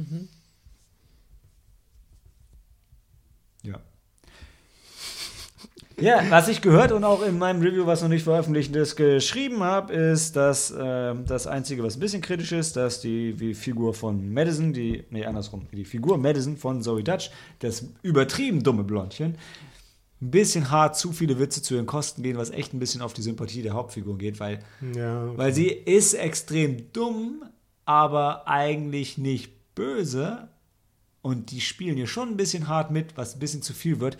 Das habe ich die ganze Zeit gesagt und gedacht und dann habe ich gesehen, das ist die Hauptdarstellerin von Before I Fall oder wie wir auch sagen, wenn du tot bist, zieht dein Leben an dir vorbei, sagen sie es und deshalb sage ich, hat sie verdient, selber schuld, blöde Kuh, hätte sie den Film nicht gemacht.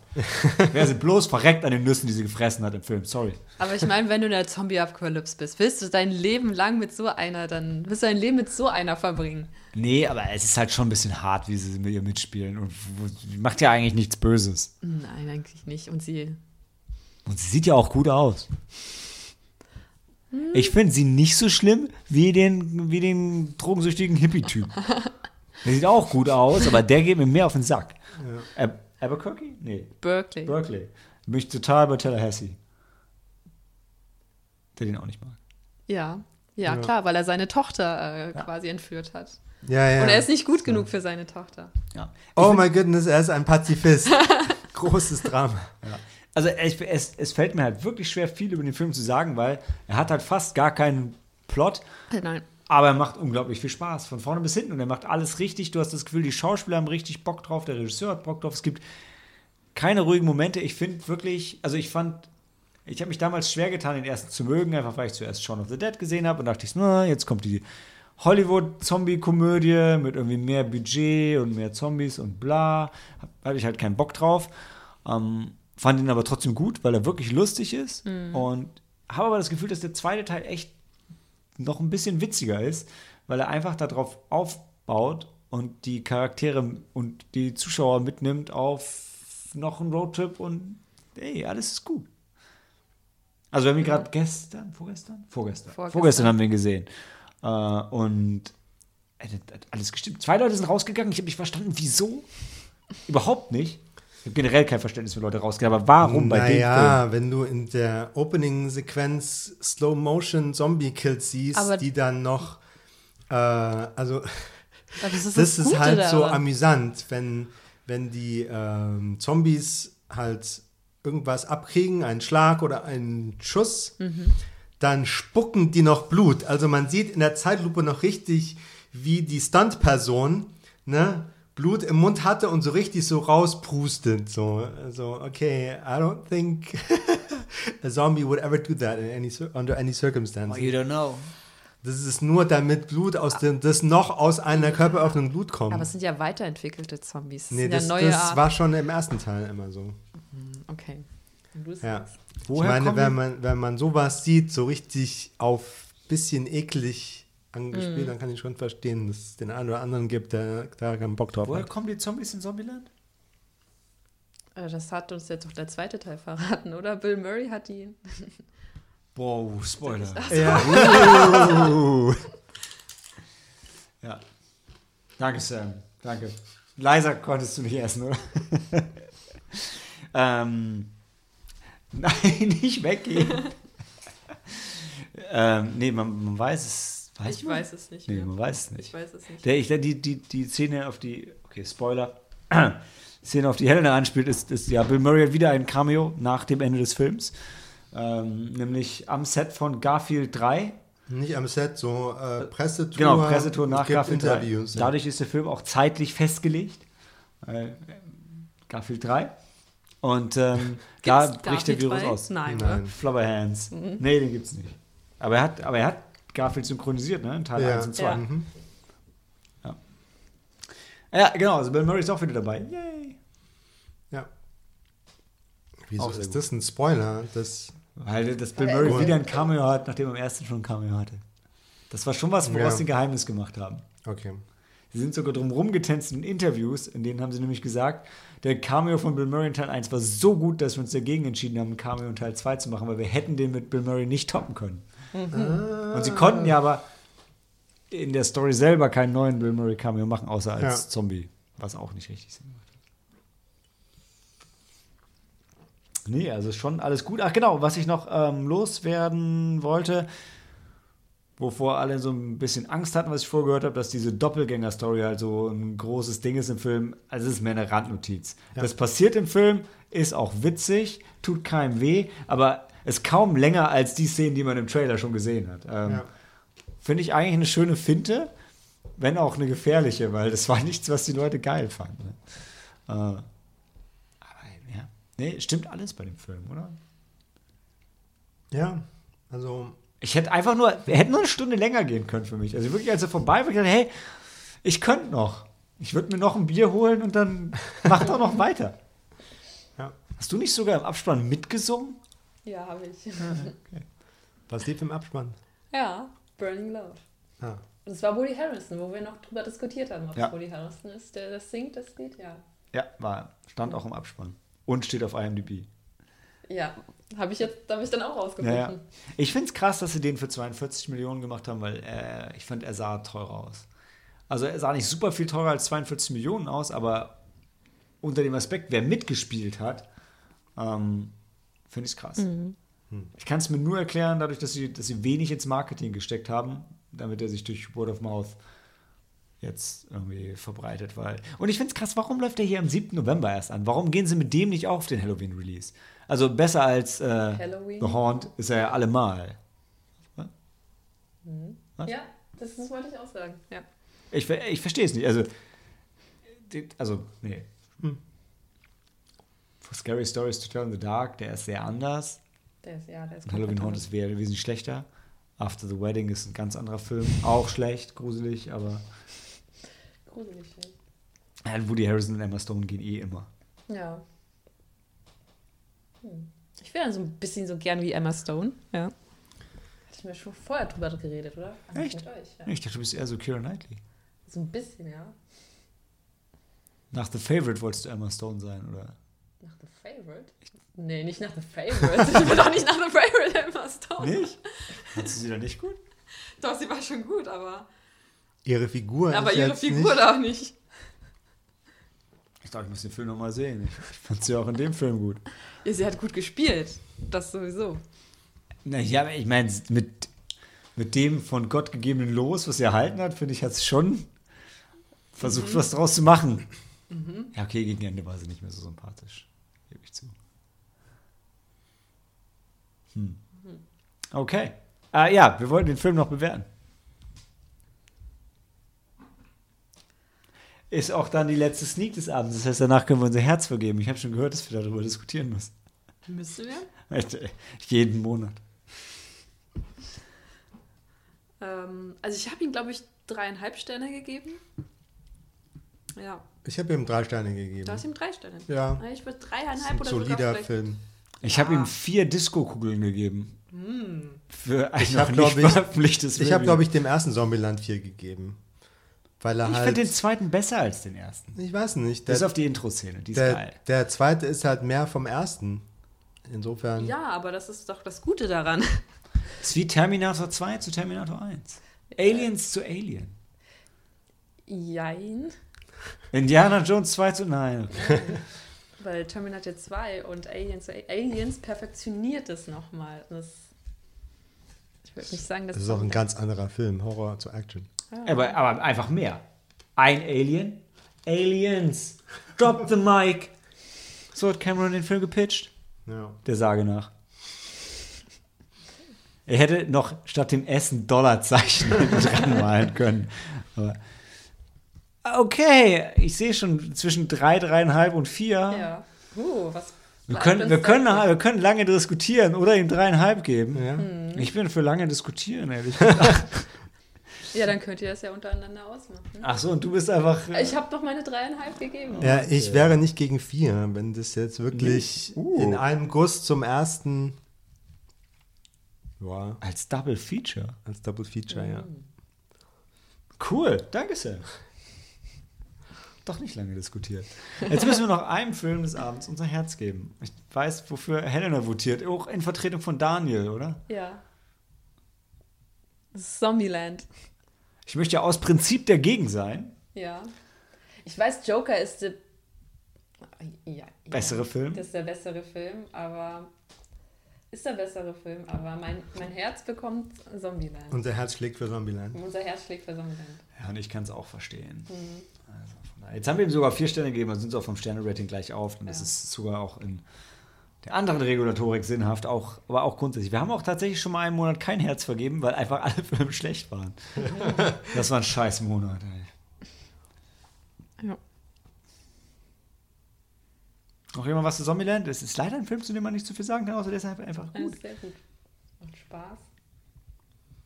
Aber Ich guck nicht, äh, wenn du tot bist, zieht dein Leben an dir vorbei, sagen sie. Kein guter Film. Ich finde, sie hat das gut gemacht. Also sie hat die Rolle gut Ja, gespielt. die hat die Rolle gut gespielt. Sie ist redeemed. Dummes Blondchen. Hat sie gut gespielt. Komisch. Komisch, oder? Es ist die perfekte Weiterentwicklung von ihrem ersten Film. Äh, okay, dann gehen wir in die Pause und sprechen gleich noch über Scary Stories to Tell in the Dark.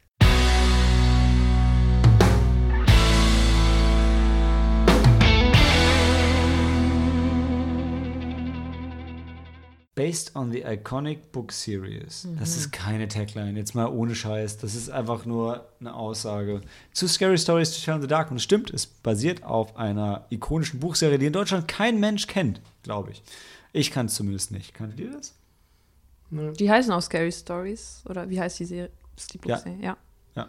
Nee. Sehen auch gut aus. Die äh, Zeichnungen sind vor allem so großartig. Darüber haben sich von Anfang an alle gefreut.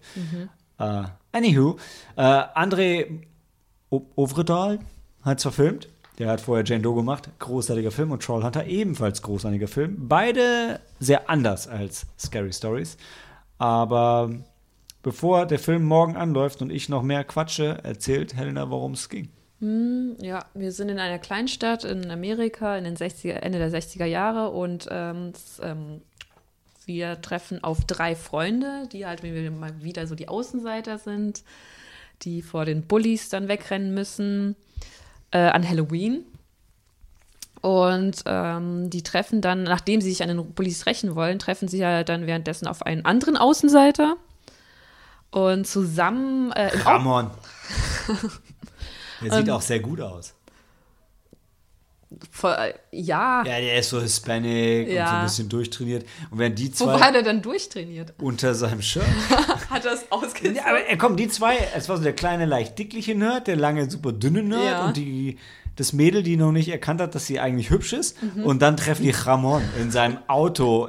äh, In, Er hat ein Auto im Autokino. Autokino. Und Okay, guckt auch noch klassische, klassischen Horrorfilm. Ich weiß nicht mehr was, aber ähm, der war schon, der sah schon gut aus. War schon. Ja, ja, okay, sie treffen aufeinander. Und ähm, ich weiß gar nicht, wie sie dann auf dieses, ähm, das Thema zu sprechen kommen. Auf jeden Fall. Ähm, Ja, die, die kommen ja, also die flüchten vor den, Vor den Bullies, genau. Und der Ramon- und, genau, kommen im Nicht Unter, dann Ramon, gibt es da ja ein, da gibt's einen Standoff, Mhm. ja, und ähm, die werden dann aber des Platzes verwiesen vom Besitzer des Autokinos. Und nein, ja. Nein. ja, ja, doch. Ach so. Doch, die, weil die machen ja dann Stress Mhm. und dann fliegen die anderen aber raus, weil sie kein Auto dabei haben und eigentlich nichts da zu suchen haben. Okay. Und dann reden die halt so ein bisschen und dann macht sie ihm hübsche Augen und dann, ja, ich weiß auch nicht mehr Weil sie genau. beide Horrorfilmfans oder generell. Horrorfans sind, Dann wischt sie sich die Warzen ab. weil sie als Hexe verkleidet war. Genau. Und dann gehen sie zu diesem der Villa Spukhaus. von Bellows. Bellows. der es gibt nämlich Family. diese, diese verlassene Villa von der, der Bellows Family und die Legende besagt, dass es dort, äh, es lebte dort ein junges Mädchen, die Tochter der Bellows. Sarah. Die anscheinend, äh, ich weiß nicht, ob sie als äh, Hexe gehandelt worden ist, aber auf, auf jeden Fall hat sie Übernatürliches Sie war das dunkle Geheimnis der Familie Ja. und wurde weggesperrt. Und in den Keller und hat an, angeblich ein Buch geschrieben. Ein Buch, äh, in, in, ähm, die Geschichten, dass sie, die in dem Buch dann halt niedergeschrieben worden sind, sind irgendwann mal wahr geworden. Und das ist so ganz gruselig. Und dann sind sie halt da und dann finden sie das Buch. Uh. und fangen an drin zu lesen. Oh, Big mistake. You would think so. Mhm. Äh, ja, genau. Und dann fangen die Geschichten an, wahr zu, Zu werden. werden, ja, die Geschichten aus dem Buch. und sich selbst zu schreiben und zu verselbstständigen. Denn ich, ich ganz ehrlich, wie, wie war noch, äh, warte, die Tagline, die ich rausgeschrieben habe, die auch im Trailer vorkommt, die viel besser ist als based on the iconic book, ist You don't read the book, the book reads you. Das sagt äh, Chuck im Film, meine ich. Oder sagt sie das? Sagt es Stella? Ich dachte Chuck. Ich weiß es Ah, nicht. wahrscheinlich sagt Stella die smarter. Meint ihr, das, was sich dann manifestiert, geht über das Buch hinaus?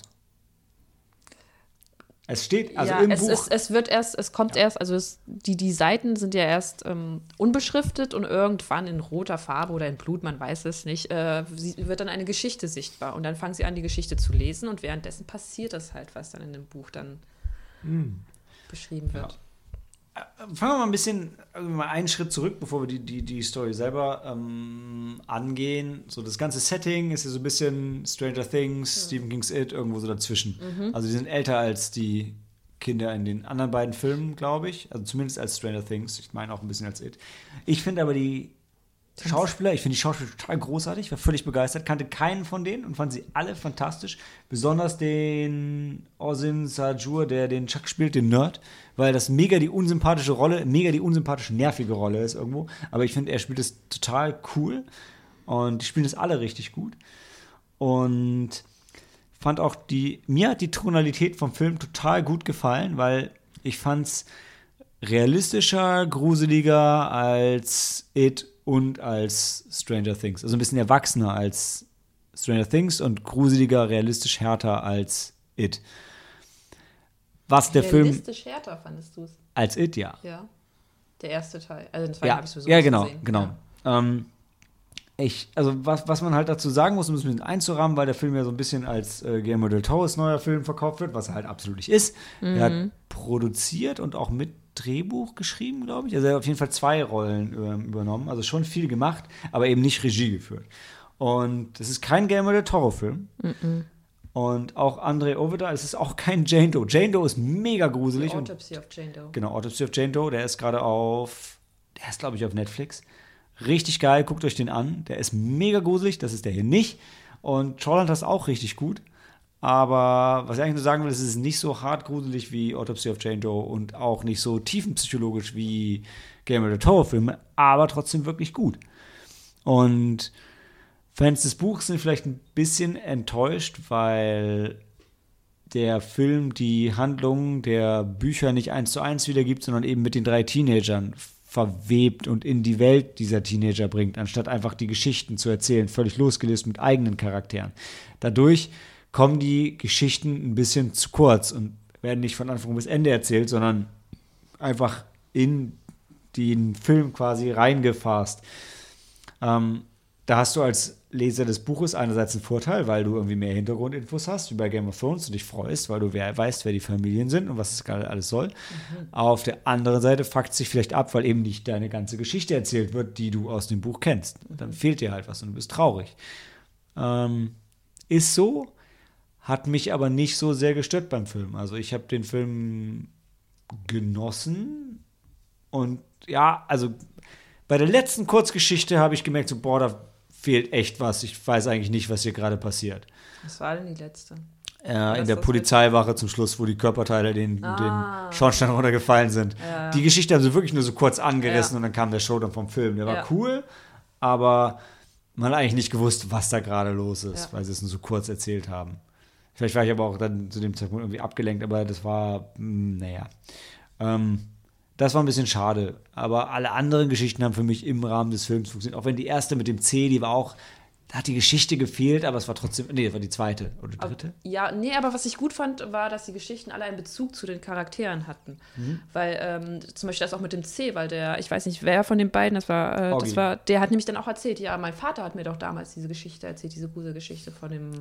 Die Figuren kannten die Geschichte immer, ne? Genau, die Figuren kannten die Geschichte. Genau. Und dann, die waren dann halt quasi die, die Hauptfigur in der Ja. Geschichte, in der sie dann quasi ihre Horrorgeschichte, äh, die Geschichten, die sie damals, ähm, ähm, die sie damals halt gefürchtet haben, sind quasi jetzt dann wahr geworden. Dann haben sie eigentlich das It-Skript auf den Film adaptiert, ne? Weil It nimmt ja auch die Form dessen Ja. an, wovor die Leute Angst haben. Ja. Und im Prinzip ist genau das ja auch passiert, dass Ja. quasi die die Geschichten schon kannten.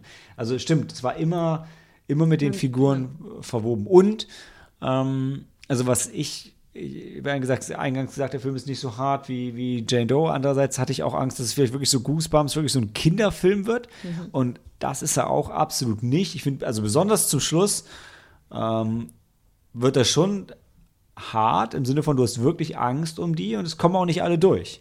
Also es ist echt kein Kinderfilm, auch wenn es auch kein harter Horrorfilm ist, aber er, aber er geht, er nimmt einen guten Mittelweg, Ja, ich. das ist er. Er ist kein harter Horrorfilm, aber er ist mehr so, so, so Gruselgeschichten, die erzählt werden. Wobei, du hast recht, zum Schluss hin wird es halt noch mal ein bisschen extremer und ja. Also die Gefahr ist schon real. Ja. Und, und das Ende ist schon so gänsehautmäßig. Also das ganz, ganz das Ende. Schon da geht schon was. Und ja, also ich, ich habe mega Bock auf jeden Fall die, ähm, Die Bücher zu lesen? Bücher zu lesen. Und da vielleicht nur die Warnung, schaut, dass ihr, wenn ihr das oder die Bücher kauft, kauft nicht wieder hier darauf achten, nicht das Buch zum Film kaufen, weil es gibt auch das Buch zum Film, wo wieder die Geschichten mit den Geschichten der Teenager verwoben sind, was, wie wir eben gerade gesagt haben, eigentlich nicht schlecht ist. Aber ich glaube, wenn man das Buch lesen, wenn man sich schon hinsetzt und das Buch liest, dann lest doch bitte das richtige Buch und nicht das Buch zum Film. Weil irgendwie, wenn ein Buch zum Film adaptiert wird und dann aus dem Film wieder ein Buch wird, wow, das ist wie wenn es in Google Translate einmal hin und her schiebt, dann ist nur noch Quatsch da wahrscheinlich. So die Vermutung. Obwohl das Buch zum Film richtig geil aussieht, das ist das Schlimme. Es gibt ein richtig schön aufgemachtes Buch zum Film. Kauft nicht das, kauft das Originalbuch. Aber guckt diesen Film, er ist echt gut. Helen ist nicht so begeistert Von dem Film? von dem Film.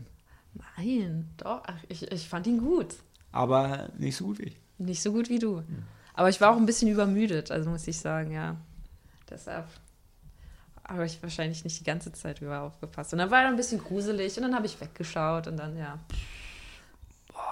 Naja, also Scary Stories Tell in the Dark auf jeden Fall, wenn ihr Bock auf so Horror-Anthologien habt, ähm, gibt es mit Sicherheit gruseligere Sachen. Viele. Was hatten wir denn, was haben wir denn zuletzt auf dem Fantasy-Filmfest gesehen? The ähm, Field Guide of Terror? Evil. Horror? A Field Guide to Evil? To Evil. Genau, oder die ABCs of Horror oder ähm, jetzt kommt doch demnächst Deathsamba aus Oh. Frankfurt.